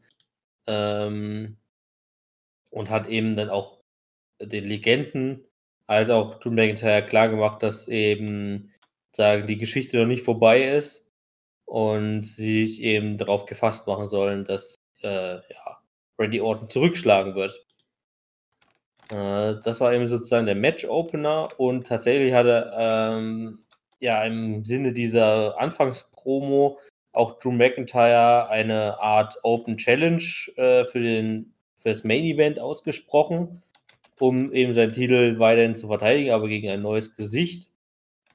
Während der Show hat man dann äh, Dolph Ziggler im Backstage-Bereich gesehen, der Adam Pierce, also diesen BW-Offiziellen, der jetzt schon ein paar Wochen lang auftritt, ähm, sozusagen das Angebot machen wollte, von wegen, ja, ich habe hier jemand gefunden, der jemand sozusagen neues, neuer Name, der jetzt hier gegen Drew McIntyre der Open Challenge antreten könnte.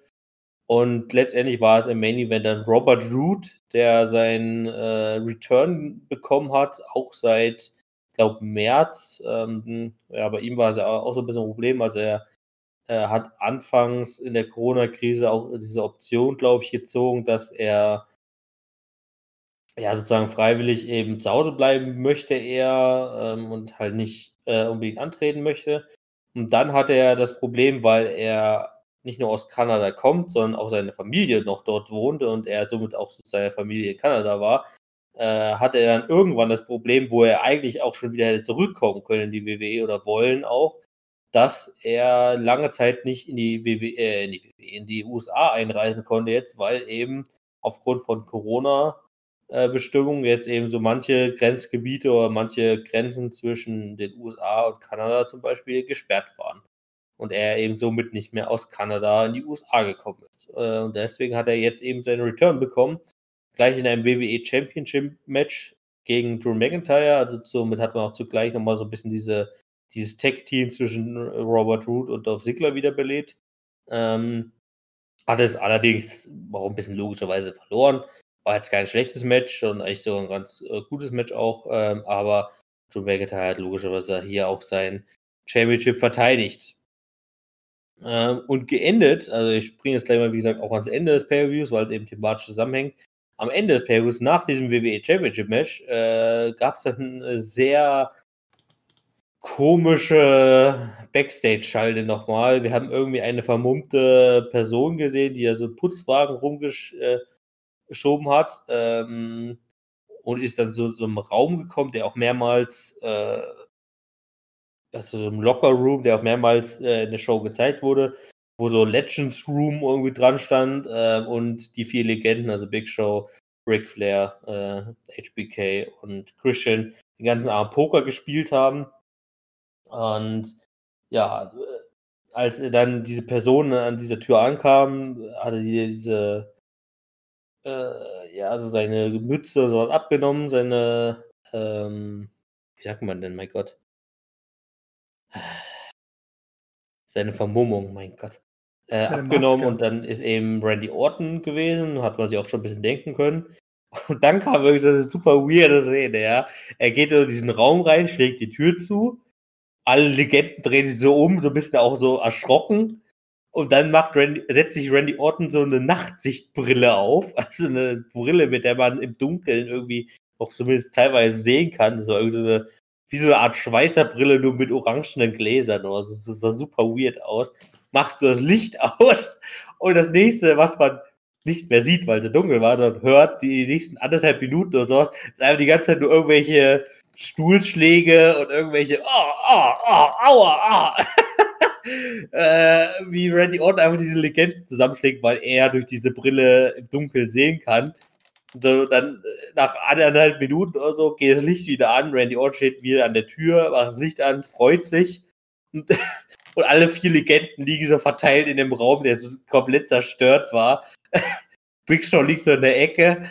Christian liegt irgendwo am Boden, Sean liegt irgendwie so halb auf zwei Stühlen drauf, super geil. Und Rick liegt auch irgendwo auch in der Ecke. Und äh, also das war so eine super weirde Szene, wo ich mir gesagt habe, Alter, wer hatte dafür wieder die Idee, Alter? Also der muss doch irgendwie echt gekifft haben. So die Idee, weißt du, so, ja, wie lasst jetzt Randy Orton jetzt nicht einfach nur irgendwie so die Legende zusammenschlagen? Weil ja, darf das ja wenig zeigen, gerade wegen Ric Flair, ne? Also, das, äh, die, die dürfen es ja nicht wirklich schlagen, sondern okay, das, das muss irgendwie wieder im Dunkeln passieren. Das Licht muss ausgehen und Randy, wir drücken Randy oder einfach so eine Nachtsichtbrille in die Hand, weißt du, die so super fake aussieht auch.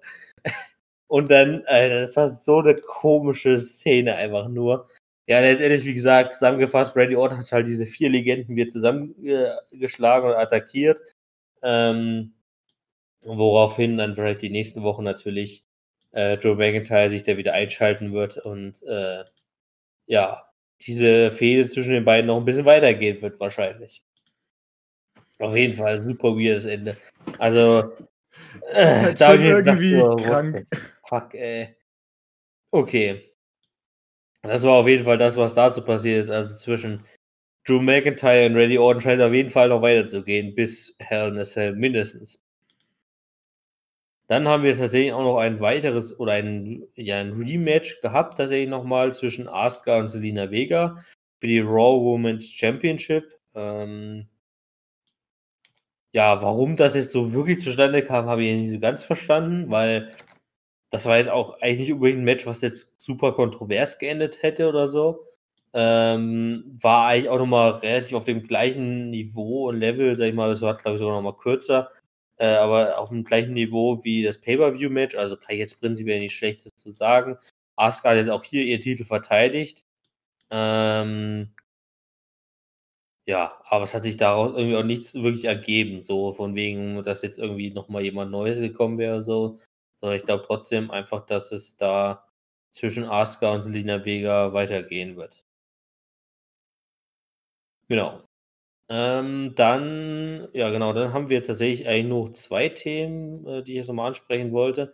Das eine Thema ist nochmal, was wir auch die letzten Wochen immer schon hatten, ähm, ich sage jetzt mal immer noch Thema oder Feder Mysterio-Familie gegen äh, Seth Rollins. Äh, wo wir letzte Woche die Situation hatten, dass ähm, Seth Rollins äh, ja so ein bisschen Bildmaterial gezeigt hat, wie Murphy und Alia, also die Schwester von Dominic und die Tochter von Ray, ähm, ja, sozusagen so zusammen gesehen wurden und gesprochen haben. Und, krass und äh, so. Ray Mysterio hat auch gesagt, ja, meine, Schwe äh, meine Schwester, meine Tochter äh, ist halt noch so äh, unerfahren, die ist noch so jung und weiß noch gar nicht, wie die Welt funktioniert, bla bla bla. Äh, oder haben die sich ja letzte Woche auch so ein bisschen zerstritten, sage ich jetzt mal. Diese Woche saßen sie wieder alle im Ring, wollten das klären. Äh, gelang auch eigentlich am Anfang ganz gut. Ähm, also Dominic und Ray wollten halt Alia davon überzeugen, dass er eben Seth Rollins und Murphy eben die Bösen sind und dass sie da halt nicht drauf eingehen soll und sich halt nicht, äh, dass die sie hinter das Licht führen wollen und eben so fiese Tricks machen. So, ne? so dann hat sich auch Seth Rollins wieder über den Bildschirm dazugeschaltet, hat dann irgendwie so einen Chatverlauf zwischen Alia und Murphy gezeigt, wo was auch super sinnlos war. Also wo äh, Murphy dann nur mal gefragt hat, wie es ihr geht und ja, ganz gut. Ähm, und äh, wo es dann noch hieß, ja, wollen wir vielleicht nochmal zusammen reden oder so, ne, über das, was passiert ist. Und dann hat Alia halt geschrieben, ja, können wir machen. Und übrigens alles gut zum Geburtstag, weil der halt Murphy gerade Geburtstag hatte an dem Tag. Also, also so, es waren so äh, dreimal hin und her geschrieben und eigentlich so super, naja, auch wenn es der Fight der Familie ist, ja, wo man sagt, okay, irgendwie, äh, man kann das auch ein bisschen übertreiben. So. Äh, und Ray und Dominik waren halt so empört darüber und ach, wie kannst du nur? Und dann ist Alia halt wieder aus dem Ring rausgelaufen ähm, und hat sich jetzt eben wieder ein bisschen mit ihrer Familie zerstritten. Dann im Backstage-Bereich haben sich allerdings auch noch Murphy und Seth Rollins zerstritten, weil Murphy da sozusagen auch nicht damit einverstanden ist, dass er diese Textverläufe oder die, sagen wir mal, in Anführungszeichen Beziehung also freundschaftliche Beziehungen von ihm und Alia anscheinend halt ausnutzt in seiner Fehde und so weiter gegen Ray und Dominic. Ähm, und dann gab es auch noch das Match zwischen Dominic und Murphy an dem Abend. Ähm, was erstmal eine Zeit lang eigentlich ein, ja, sozusagen in Favor, also in Vorteil für äh, Dominic war, bis dann Alia rauskam äh, Dominik wollte sich dann eben nochmal daran rächen, indem er dann auch wieder den Kendo-Stick genommen hat äh, und damit auch Murphy einschlagen wollte. Alia hat ihn davon abgehalten, hat gesagt, ja, tu das nicht. Ähm, ja, lass dich nicht auf sozusagen das Niveau von Seth und äh, Murphy herab und so weiter. Also wir müssen hier die Guten bleiben. Da war sie sozusagen eigentlich schon wieder ein bisschen auf seiner Seite, bis Dominik dann wieder gesagt hat, ja, du verstehst doch hier gar nichts äh, lass mich das regeln und so weiter. Und dann ähm, war es eben Ablenkung genug, dass Murphy den Roll-Up machen konnte und das Match gewinnen konnte. Ähm, und somit hat Alia, oder hat ja doch Alia in Augen von Dominik im Prinzip für seine Niederlage gesorgt. Und da denke ich mir einfach so, mittlerweile bei dieser Storyline, äh, ich weiß nicht so ganz, was der Hintergrund dafür werden soll und auch aktuell noch ist, weil also die Situation ist ja diese, dass Alia und Murphy so ein bisschen ganz gut miteinander können. Alia so ein bisschen sozusagen in Anführungszeichen in den Rücken von Ray und Dominic fällt. Zumindest ist das deren Sicht. Ja. Als Zuschauersicht oder als, aus meiner Sicht würde ich jetzt eher sagen, Ja gut, äh, auch wenn ihr irgendwie euch jetzt hier in der Familienehre Bedrohung fühlt und irgendwie so, aber man sieht ja irgendwie auch, dass jetzt in den vergangenen Wochen auch äh, Murphy und Seth Rollins aneinander geraten sind. Also nicht nur, dass Alia und die Mysterio-Familie so ein bisschen auf Clinch liegen, sondern liegen ja auch Murphy und Rollins so ein bisschen auf Clinch. Also aktuell kann Rollins zwar Murphy irgendwie immer noch auf Kontrolle halten und irgendwie immer wieder sozusagen auf seine Seite ziehen, aber ich könnte mir halt auch vorstellen, dass das irgendwie in ein paar Wochen ein Ende haben wird und Seth Rollins dann irgendwann alleine dasteht. Ähm, Und- dass quasi Murphy komplett dann auch geht aus der ganzen Sache. Ja, ja, dass er halt dann den. Face-Turn macht, ne, sozusagen, weil er lieber auf Alias Seite steht als auf Rollins Seite, ja. Ähm, und von daher, keine Ahnung. Also so ganz dahinter, vorstellen. also so den Sinn dahinter habe ich jetzt noch nicht so ganz verstanden. Ich denke mir auch irgendwie jede Woche neu, so von wegen, Alter, Gott, ey, Ich habe langsam auch das Gefühl, dass diese Storyline einfach nur einen Plan hat, was der Rest was anfangen soll mit den, weißt du?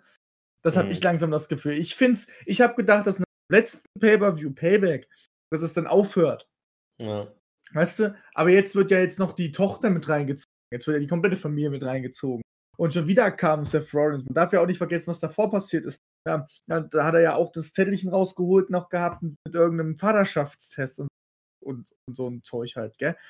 Äh, wo ich mich dann halt auch wieder frage. Also, entweder weiß WWE einfach nicht mehr, was sie mit Ray machen sollen Ja, ähm, vor und mit allem auch was Dominik mit Rollins machen sollen. oder was mit Raw und halt was mit Rollins machen Ich sollen. meine, Ray f- fällt halt aktuell durch seine Verletzung aus, ne? Also der ist ja, Ja, wirklich klar. real verletzt. Also deswegen hätte es vielleicht auch durchaus andere äh, Pla Pläne gegeben, aber dadurch, dass jetzt eben Ray wieder ausgefallen ist, ich glaube jetzt noch bis Mitte oder Ende Oktober, ähm, ja, haben sie jetzt halt irgendwie einen anderen Weg gewählt, keine Ahnung.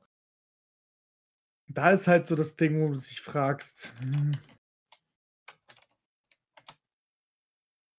Ja, Wo soll das also da bin ich auch stattfinden? mal ges gespannt, wie sich das halt entwickelt, ob sie jetzt Murphy noch gegen Ray stellen oder ob Murphy noch Alia auf Rays Seite zieht oder so, was ich mir auch nicht vorstellen kann, weil ja, also man hat ja schon auch durch verschiedene News und so äh, und Interviews mitbekommen, dass Alia halt jetzt äh, als Schauspielerin genutzt werden soll ähm, und halt, also aber nicht als Wrestlerin, wo sie, glaube ich, sogar irgendwie von Ray trainiert wurde sogar irgendwie, aber sie ist ja auch noch relativ jung, ich glaube, sie ist ja erst 19 oder so. Ich meine, gut, Dominik ist auch erst 23 oder so, aber okay. Ähm, jedenfalls Mit soll sie 21 eben ist er aber noch nicht volljährig. Ne? noch ein bisschen als äh, Schauspielerin genutzt werden, sondern da stelle ich mir halt die Frage, okay, ich glaube, Seths Ziel ist auf jeden Fall halt sozusagen mit Hilfe von Alia die Mysterio-Familie auseinander zu trennen oder zumindest nochmal zu provozieren, mindestens. Ähm, die Frage ist halt wirklich, was da Alia und Murphy für eine einzelne Rolle spielen letztendlich. Also ob halt Murphy wirklich sich von Rollins trennt und zum Face wird ähm, oder ob er irgendwie von Rollins so sehr noch beeinflusst wird, dass sozusagen er noch Alia auf seine Seite holt ähm, und dadurch dann eben nochmal dieser Clinch beginnt, also dieser Familienstreit oder was weiß ich was. Ähm, da bin ich nochmal ein bisschen gespannt drauf, aber ja, also man muss zumindest sagen, also man darf halt auch nicht so viel Schlechtes darüber sagen, weil es ist zumindest eine der Storylines, muss man mal ehrlicherweise sagen, äh, im Jahr 2020, die mal wirklich konstant über einen gewissen Zeitraum anhält und jetzt Das nicht irgendwie auch. nach einem Monat oder nach zwei Wochen oder wie auch immer abgebrochen wird, wo man sich gefragt hat, okay, was war der Sinn jetzt dahinter? Ähm, sondern es ist ja tatsächlich mittlerweile mal so, auch in der WWE mal wieder so weit, wo so langsam so ein paar Storylines, egal ob schlecht oder gut, ähm, es werden zumindest mal wieder ein paar Storylines aufgebaut, was wir ja in der Anfangs- und Hochzeit von Corona ja auch lange Zeit nicht hatten. Ähm, und von daher sollte man vielleicht erstmal alles beobachten und das noch so im Guten halten, sage ich mal, ähm, und vielleicht noch nicht von Anfang an verteufeln. Ja, wer so weiß, was da noch passiert, aber ich finde ich habe halt, man hat halt, man denkt halt, es hört halt aufgehört. Zeug. Und Ja. das ist halt noch nicht so der Fall. Gut, und damit kommen wir auch zum letzten Thema bei Raw und das ist auch ein kleines Thema eigentlich nur noch und zwar das Match zwischen Kevin Owens und Alistair Black. Also auch diese Rivalität geht so ein bisschen weiter. Da bin ich mir ehrlich gesagt auch nicht so ganz sicher, was ich davon halten soll. Also, weil, weil wenn ich so letztes Jahr gesagt bekommen hätte, nächstes Jahr findet eine Rivalität zwischen Alistair Black und Kevin Owens statt. In welcher Zusammensetzung immer, also wer von beiden Heel und Faces sei mal dabei Seite gestanden, ja. Aber da hätte ich, glaube ich, letztes Jahr echt gesagt, boah, geil, darauf freue ich mich. Äh, aktuell habe ich so eher das Gefühl, so von wegen, das ist einfach so eine äh, Low- oder Mid-Card-Storyline von Raw. Einfach die so zwar wöchentlich stattfindet und auch sozusagen ihre Kontinuität hat, aber so, also eine wirkliche Bedeutung hat die aktuell noch nicht, so wirklich, ne? Also auch so die richtig geilen Matches. Also die, ich glaube, die beiden könnten so ein geiles Match abziehen. Aber das kann man halt bei Raw aktuell auch nicht so wirklich erwarten, weil so aktuell die Show oder die, die Matches bei den Wochenshows, also besonders bei Raw, sind halt aktuell so anscheinend so auf fünf Minuten begrenzt oder so. Also, dass man ein Match länger als fünf, sechs, sieben Minuten geht, ist schon echt eine Seltenheit in den letzten Wochen gewesen bei Raw.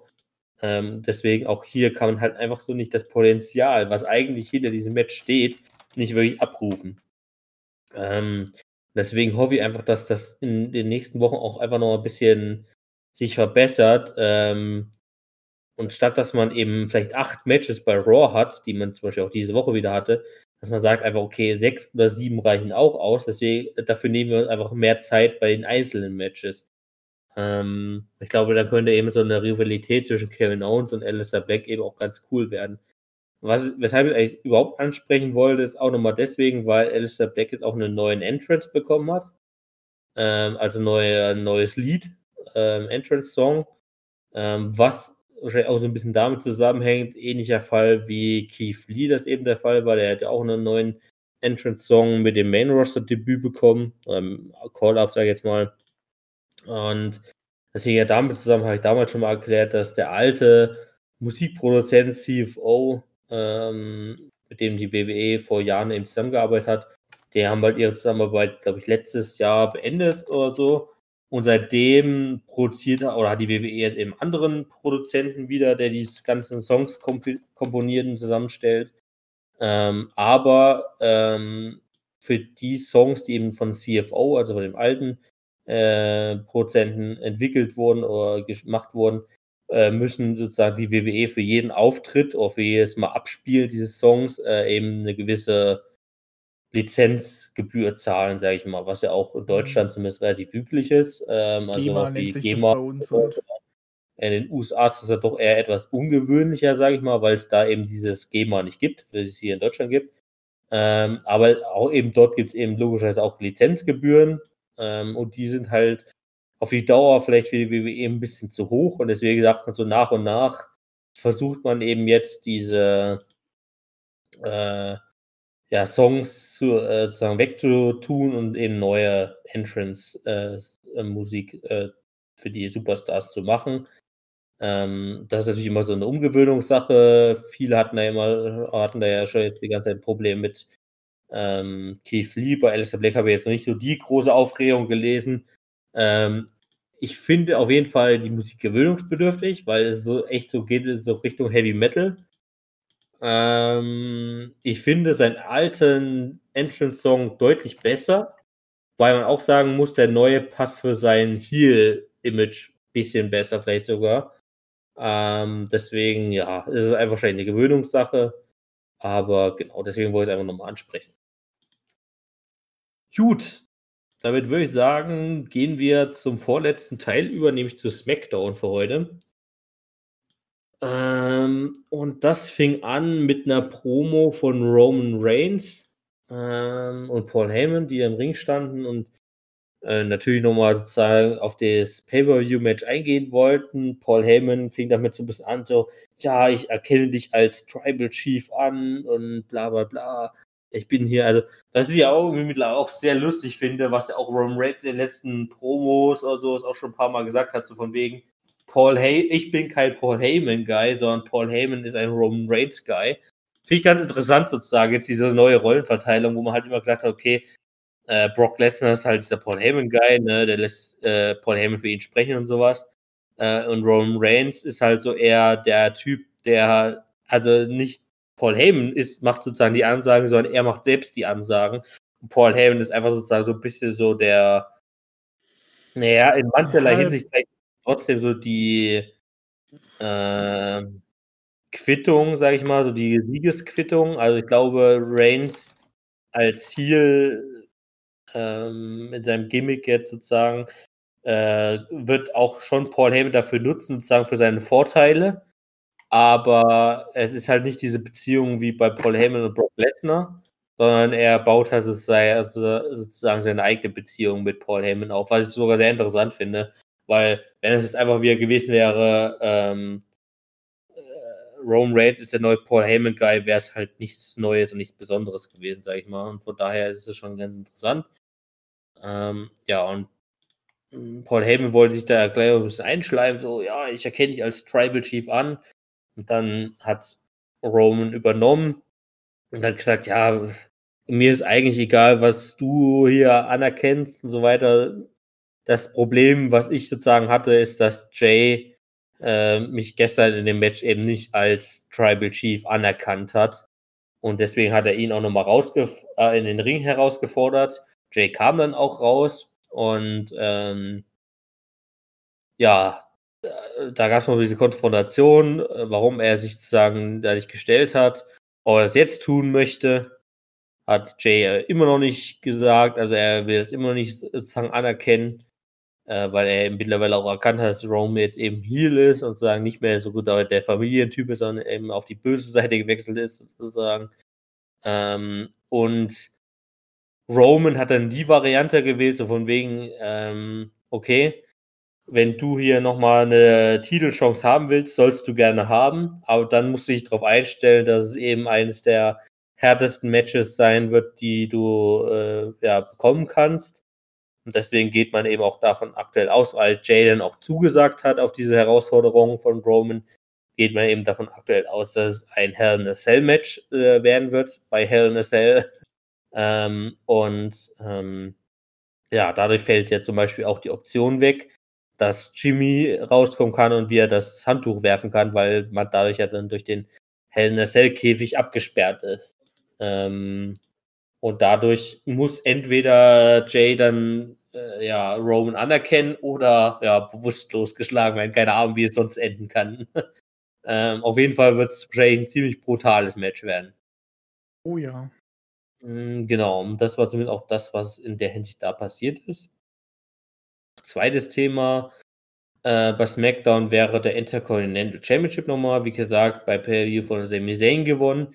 Der hat jetzt auch bei SmackDown gleich die Chance genutzt, den alten Titelgürtel, weil er ja beide gewonnen hat sozusagen, es hing ja zwei an der, äh, über der Leiter, hat den alten Titelgürtel von Jeff weggeworfen in den Müll und hat eben seinen be- behalten, weil er auch sagt, das ist natürlich der einzig wahre, ne, es war auch immer der einzige.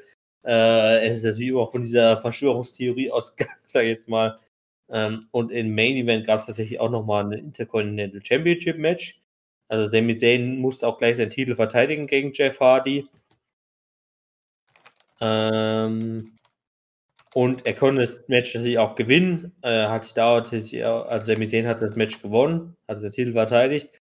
Allerdings auch durch so ein bisschen Cheating, weil er hat den obersten Turnbuckle, sozusagen das Polster davon weggenommen ähm, und hat Jeff Hardy so das Bein wegziehen können, dass er eben genau mit dem Kopf dagegen gestoßen ist und er somit die Chance nutzen konnte, dieses Match zu gewinnen. Also auch das ist vielleicht noch nicht ganz vorbei, diese Fehde zwischen Sami Zayn und Jeff Hardy.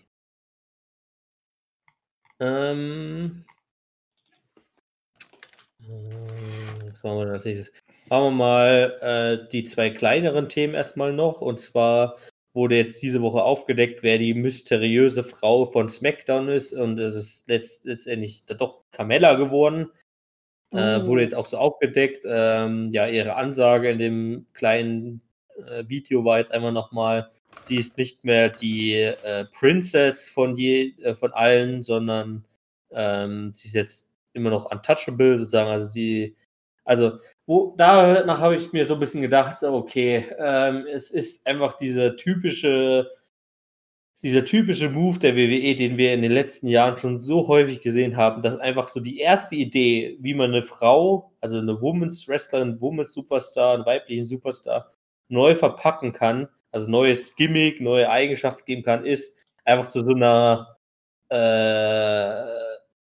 ja, wie soll man sagen, Auf ihre Körper eigentlich.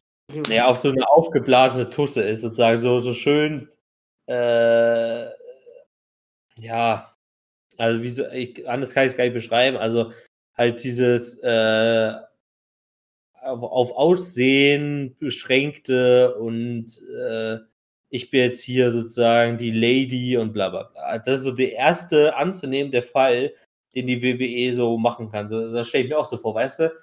Die haben so einen Aktenschrank, wo drin steht, wie verpacken wir einen weiblichen Superstar neu. Und die erste Akte ist einfach dieser Fall, so von wegen so diese aufgeblasene Tussi, die so, äh, so richtig schön äh, hochnäsig so durch die Welt geht, weißt du? Das ist so die erste Akte. Und die kommen irgendwie auch teilweise nie über diese erste Akte hinaus, sondern wenn die diesen Schrank aufmachen und die denken so, hm, welche Variante nehmen wir denn heute? Und bleiben die irgendwie immer bei stehen. Ähm, und das ist so dieser, dieser gefühlt am häufigsten vorkommende Fall. Äh, irgendwie so eine weibliche Superstar neu zu verpacken. Und das ist halt so, es ist halt nichts Neues, ne? Und davon, deswegen erwarte ich leider auch echt nicht viel von Carmella mit diesem neuen Gimmick, obwohl ich Carmella eigentlich immer sehr gemocht habe. Ähm, Ja, same. Also ich mag Camilla auch. Von diesem neuen Gimmick erwarte ich mir echt nicht viel. Das denke ich auch. Wahrscheinlich wird es voll nach hinten losgehen. Ich finde es schön, dass man ihr ein neues Gimmick gi- gibt. Ich meine, nachdem sie jetzt mit Ed Roof hier äh, Mixed-Match-Dingens mitgemacht hat, dort gewonnen haben, ähm, ist ja eigentlich danach nie wieder irgendwas Großes aus deren Richtung passiert. Man hat immer mal zwischendrin gehofft, dass da irgendwas wieder passiert mit Carmella. Jetzt geht man den Weg, man verpackt sie einfach in einen neuen Outfit, nachdem sie ja auch jetzt längere Zeit nicht da war. Finde ich nicht schlecht, aber so in die Richtung, wo sie geht, erwarte ich genauso wie du nichts Großes so. Also irgendwie, ich glaube, da kommt nichts Gutes rum. Sagen wir es mal so. Und da tut mir auch Carmella sehr dolle leid, weil ich mag sie. Ganz dolle. Ja, also wie gesagt, da schließe ich mich einfach auch dir an. Ähm, viel mehr kann ich jetzt nicht sagen. Ja, und deswegen, äh, vorletztes ganz kleines Thema noch. Äh, es gab noch eine Promo von Sascha, also auch hier ähm, nimmt es sozusagen nochmal ein bisschen Fahrt auf, äh, hat jetzt nochmal Bailey direkt herausgefordert. Also auch hier wird, werden jetzt wohl endlich, endlich in den nächsten Wochen und auch beim äh, Hell in a Cell Per-View dieses Aufeinandertreffen der zwei Frauen sehen. Ähm, also auch diese äh, Rivalität fängt jetzt hoffentlich langsam an, wirklich an Fahrt zu gewinnen, weil bisher war es ja auch eher so, so wirklich ein sehr langsamer Aufbau, größtenteils im geprägt durch die Probos und so weiter. Also ich hoffe, da kommt jetzt mal ein bisschen Schwung rein. Und letztes Thema ist die Kevin Owens Show. Gast war diese Woche Alexa Bliss, ähm, also auch hier sehr interessante Person, die wir auch in den letzten Wochen immer schon ein bisschen behandelt haben. Ähm, und ja, Ziel oder äh, Thema der Show oder von Kevin war natürlich, Alexa darüber zu befragen, wie denn, ja, wie ihr Verhalten oder wie ihr Verhältnis zu The Fiend ist. Ähm, was da jetzt wirklich passiert ist in den letzten Wochen und Monaten. Ähm, ja, und was, also was hat Alexa dazu gesagt erstmal? Also zuerst hat sie gesagt, ja, es ist so ein ganz komisches Gefühl, irgendwie immer, wenn man in seiner Nähe ist oder irgendwie an ihn denkt, äh, kommt sie so ein, hat sie so einen kalten Schauer über den Rücken und so und äh, andere, sagen wir, Sachen. Und sie hört irgendwie seine Stimme sehr häufig, sozusagen in ihrem Kopf. Ähm, und auch so während dieses Interviews, also hat sie so gesagt, ja, so manchmal höre ich seine Stimme und auch genau jetzt höre ich seine Stimme. Ähm, und dann hat sie ihm gesagt, let me in. Ähm, und daraufhin ging dann das Licht aus. Der Fiend taucht im Ring auf, äh, hat äh, Kevin Owens den Mandible, Mandible Claw, also diesen Submission Move, äh, verpasst. Ähm, Owens war natürlich ausgeschaltet und daraufhin sind er tatsächlich mehr oder minder das erste Mal so wirklich, also nachdem sie, sie ja schon mal auch angegriffen wurde damals von The Fiend, aber das erste Mal, dass jetzt wirklich Alexa, äh, Bliss und Delphine jetzt wirklich aufeinander gekommen sind, ähm, weil Delphine sozusagen äh, auch dann die Hand gereicht hat für Alexa und Alexa hat dann sozusagen auch die Hand, ihre Hand dann sozusagen hingegeben und dadurch hatte man wirklich dann den Eindruck, okay, jetzt ist wirklich das passiert, was man jetzt in die letzten Wochen die ganze Zeit schon angeteased hat, nämlich Alexa hat sich jetzt wirklich wohl vollkommen auf ähm, Defeat eingelassen oder wo, oder, beziehungsweise wurde eben vollkommen von ihr äh, oder sie wurde vollkommen von ihm sozusagen übernommen, sage ich jetzt mal, ja. Ja. Ähm, ich finde und es ich auch glaube, jetzt ab jetzt könnte es ziemlich interessant werden. Genau. Jetzt wird es interessant. Ich freue mich auch, dass es jetzt passiert ist, ganz ehrlich. Ähm, Ja. Ich finde es auch mega spannend gerade. Äh, vor allem, wenn es bei Kevin Owen auch passiert ist. Ähm, diese Verwandlung war ja schon bis dahin immer creepy und man hat sich immer gefragt, ah, was wird das? Wo wird jetzt der Fiend eingreifen? Ähm, und es war ja auch schon wieder so random auf irgendwelche Champions. So wie wo The Fiend angeteasert worden ist, wo er immer kommt, wo dann immer diese ganzen Easter Eggs auch kamen. Wo auch immer irgendwie, wo man auch so gedacht hat, hä, hat jetzt Chris Jericho da was mit zu tun? Ah, nee, Chris Jericho war ja nicht dabei. Hat jetzt der dann irgendwas mit zu tun oder hat er damit was irgendwas zu tun? Warum ist auf einmal dieses, dieser, dieser, diese Puppe auf einmal bei dem da so aufgetaucht, weißt du? Ähm, Ja. Genau dasselbe war ja jetzt bei Alexa Bliss ja genauso. Random bei irgendwelchen Champions ist immer irgendwie sie äh, verwandelt worden und jetzt ist so offiziell bei The Fiend. Und jetzt die große Frage, wird jetzt viel mehr in der Women's Division gerade, ähm, wird da jetzt ein bisschen rumgefeedet, äh, rumgefeedet ähm, oder wird da jetzt nochmal eine andere Storyline draus? Ähm, das, jetzt wird es richtig interessant. Jetzt ist auch schon wieder alle Türen offen. Ich finde bis heute immer noch den Charakter von The Fiend noch geil. Wie gesagt, ich, ich vergesse das, was, was, äh, was bei Super Showdown passiert ist. Ähm, das werden wir alle Aber vergessen. Letztes Jahr. ähm, und ähm, finde ich bis jetzt mega geil. Also krass. Also ich finde den Charakter auch cool gemacht bis jetzt. Mal schauen, was da jetzt raus passiert. Vielleicht ist auch alles nur ein Traum. Oder ähm, wer weiß. Aber ich finde es cool. Keine Ahnung. Ich habe es übelst gefeiert, wo ich das gesehen habe. Ich so, was? ich weiß nicht, wie du dazu stehst, wie du es gerade findest. Ja, habe ich ja schon gesagt. Also Hm. mich interessiert auf jeden Fall, wie sich das jetzt in den nächsten Wochen entwickelt. Ähm, ja, viel mehr, wie ich das jetzt weiß. sagen. Das Einzige, was wir auf jeden Fall wissen, ist, es, dass bei Hell in a Cell kein Match mit The Fiend ist. Oder wird, na, obwohl es gab schon mal zweimal Hell, Hell in a Cell Matches. Das gab es schon mal. Ja. Gut. Ja. Aber weil es da halt schon passen wird, halt, weißt du? Da wird Ja. halt irgendwas Cooles vielleicht passen. Aber werden wir mal sehen, wo, wo, wo, wo, wo wir landen werden mit dem Ding.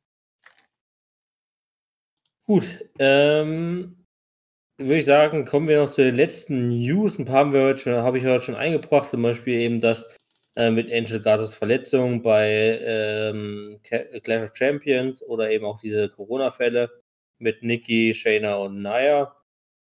Ähm, allerdings war jetzt auch noch weitere äh, Auswirkungen aufgrund dieser äh, Covid-19-Fälle bei in der WWE zu spüren, vor allen Dingen diese Woche bei Raw. Ähm, da zum Beispiel äh, wirklich große Segmente fehlen, also so komplett Retribution ist ausgefallen diese Woche. Äh, da wurde diese Woche nur mal ein Videopackage gezeigt, wie sie eben die letzten Wochen halt Raw überfallen haben. Ähm, hierzu sei gesagt, alle fünf Member von Retribution wurden zwar negativ getestet, allerdings hatten auch alle fünf oder zumindest Teile davon eben Kontakt äh, zu positiven Fällen und müssen deswegen aus Sicherheitsgründen eben auch in eine zweiwöchige äh, Selbstquarantäne. Und genauso ist diese Woche äh, Raw Underground komplett ausgefallen. Auch hier der Grund der gleiche. Man hatte einfach zu wenig Leute, die man entweder dort antreten lassen können, äh, konnte oder einfach um den Ri- Ring herumstellen konnte, ähm, weil das eben meistens auch NXT oder äh, WWE Performance Center Talente waren. Und somit fiel diese Woche auch Raw Underground komplett aus. Ähm, und zudem fielen noch zwei Ringrichter aus, die auch äh, Kontakt mit positiv getesteten Men äh, Personen hatten. Und deswegen mussten da auch teilweise diese Woche Ringrichter, die eigentlich bei SmackDown eingeteilt sind, zu Raw wechseln. äh, und da ein bisschen aushelfen. Also auch diese Woche vor allen Dingen Raw durch diese positiven Covid-Fälle äh, ein bisschen geplagt. Deswegen war auch, äh, fehlten einige Segmente. Ähm, weil ich jetzt sagen muss, also dass jetzt Retribution oder Raw Underground fehlte, hat mir jetzt nicht unbedingt äh, das die Show verbiest, sage ich mal. äh, also meinetwegen muss es da Raw Underground auch nicht weiterhin geben. Gut. Ähm, der WWE Draft wurde angekündigt und zwar auch beim äh, Clash of Champions Pay-Per-View und zwar für die SmackDown-Ausgabe, für die dieswöchige SmackDown-Ausgabe vom 9. Oktober und für die darauffolgende Raw-Ausgabe am 12. Oktober äh, wird der WWE Draft stattfinden. Ähm, wie NXT da einbegriffen werden soll, ist bisher noch nicht bekannt. Ähm, und äh, genau, ansonsten werden wir dann wahrscheinlich in zwei Wochen wieder einen Podcast machen äh, und dann sozusagen da auch alle Drafts äh, äh ordentlich zusammenfassen können. Ähm, genau. Äh, noch eine kleine News zu, Jimmy Uso, den wir ja, wie gesagt, beim Clash of Champions Preview nochmal als kleine Rettung für Jay Uso gesehen haben. Allerdings wurde auch hier nochmal in einem Interview dann später bekannt, okay, Jay, äh, Jimmy Uso, da kann man jetzt nicht sich dra äh, drauf, äh, drauf freuen oder wie auch immer, dass äh, er seinen Bruder wirklich aktiv unterstützen könnte, denn er fällt immer noch äh, aufgrund eines Kreuzbandrisses aus, den er sich im März zugezogen hat und sein In-Ring-Return wird wohl nicht vor Anfang 2021 erwartet. Also da muss er sich leider noch ein paar Monate genesen. Ähm, so, die letzten zwei News, die letzte, äh, die vorletzte News betrifft die Shows NXT und 205 Live. Ähm, NXT, äh, und zwar deren Austragungsorte oder äh, ich sag mal Aufzeichnungsorte. Ähm, 205 Live wurde jetzt in den letzten Wochen auch immer im Amway Center, also im Thunderdome aufgenommen oder live ausgestrahlt. Ähm, und NXT wurde in der Full Sail University, also in der Universität in Florida, aufgenommen, äh, wo ja sozusagen die Arena schon seit Jahren genutzt wird von NXT. Ähm, und jetzt aus Sicherheitsgründen bzw. gesundheitlichen Gründen werden jetzt sowohl NXT als auch 205 Live ins Performance Center verlegt. Ähm, eben genau aus diesen Gründen, das waren eben diese Covid-19-Fälle, die vermehrt eben im NXT und Performance Center Bereich aufgetreten sind, eben von der Hauptshow weghalten möchte. Also man möchte sozusagen Raw und SmackDown nur noch gemeinsam in einer Arena stattfinden lassen und alles andere eben ins Performance Center verlegen, um dort eben eine größtmögliche äh, Trennung ähm, zu bekommen. Ähm, genau. Einfach aus gesundheitlich sicherheitstechnischen Gründen. Und die letzte News betrifft tatsächlich schon mal WrestleMania 37, also nächstjähriges WrestleMania. Eigentlich sollte das ja, oder planmäßig soll das auch immer noch äh, offiziell in Kalifornien stattfinden, in der Nähe von Los Angeles. Also ich glaube, ich weiß gerade leider nicht mehr den genauen Ort. Das ist auch so ein kleiner, äh, so eine kleinere Stadt genau vor Los Angeles auf jeden Fall. Deswegen, also die Hauptansage wird auch sein, dass es in Los Angeles stattfindet, obwohl es halt nicht per se Los Angeles ist.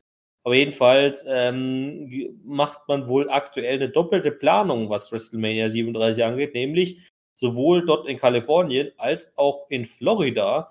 Denn es gibt aktuell eben Überlegungen, äh, WrestleMania 37 nach Florida zu verlegen, weil ja, man ist sich sozusagen auch immer noch nicht äh, so sicher, dass es in einem halben Jahr, also nächstes Jahr im März, April, ähm, so, so viel besser sein soll. Und deswegen denkt man eben darüber nach, okay, wir müssen zumindest die Chance haben, auch WrestleMania nächstes Jahr vielleicht vor Publikum stattfinden zu lassen, aber eben dann mit möglichst kurzen Wegen, ähm, was sozusagen unser WWE-Equipment angeht, was eben größtenteils in Florida ist. Ähm, und deswegen, da es dieses Jahr auch in Florida ja ausgefallen ist, ähm, will man das vielleicht auch nächstes Jahr ein bisschen nachholen dort und dann halt alle anderen äh, Events oder e Austragungsstätte, also dann Los Angeles, dann eben vielleicht jeweils um ein Jahr verschieben. Ähm, zumindest so die aktuellen Überlegungen. Wie, ob das jetzt wirklich so dann vertieft wird, ist eine andere Frage. Muss man vielleicht die nächsten Wochen und Monate abwarten, aber ich denke mal, da wird es auch früh genug Informationen dazu geben. Gut, und damit würde ich sagen, sind wir fertig für diese Woche. Ähm, und wir hören uns, denke ich mal, in zwei Wochen wieder. Oder? Äh, Gut, liebe Zuhörer, wir werden sehen, wie wir es machen. ähm, ich sag jetzt, ich sag einfach mal doch ja. Wir werden uns auf jeden Fall in zwei Wochen wiedersehen. Ja, werden wir auf jeden Fall. Okay, Dann, wir werden uns in zwei ähm, Wochen wiedersehen. wünschen wir euch einen schönen Wochenstart. Ähm, und Genau. wir hören uns in zwei Wochen wieder. Habt viel Spaß bei Habt der euch WWE. wohl. Macht's gut. Euer genau. Newstime. Äh, tschüss.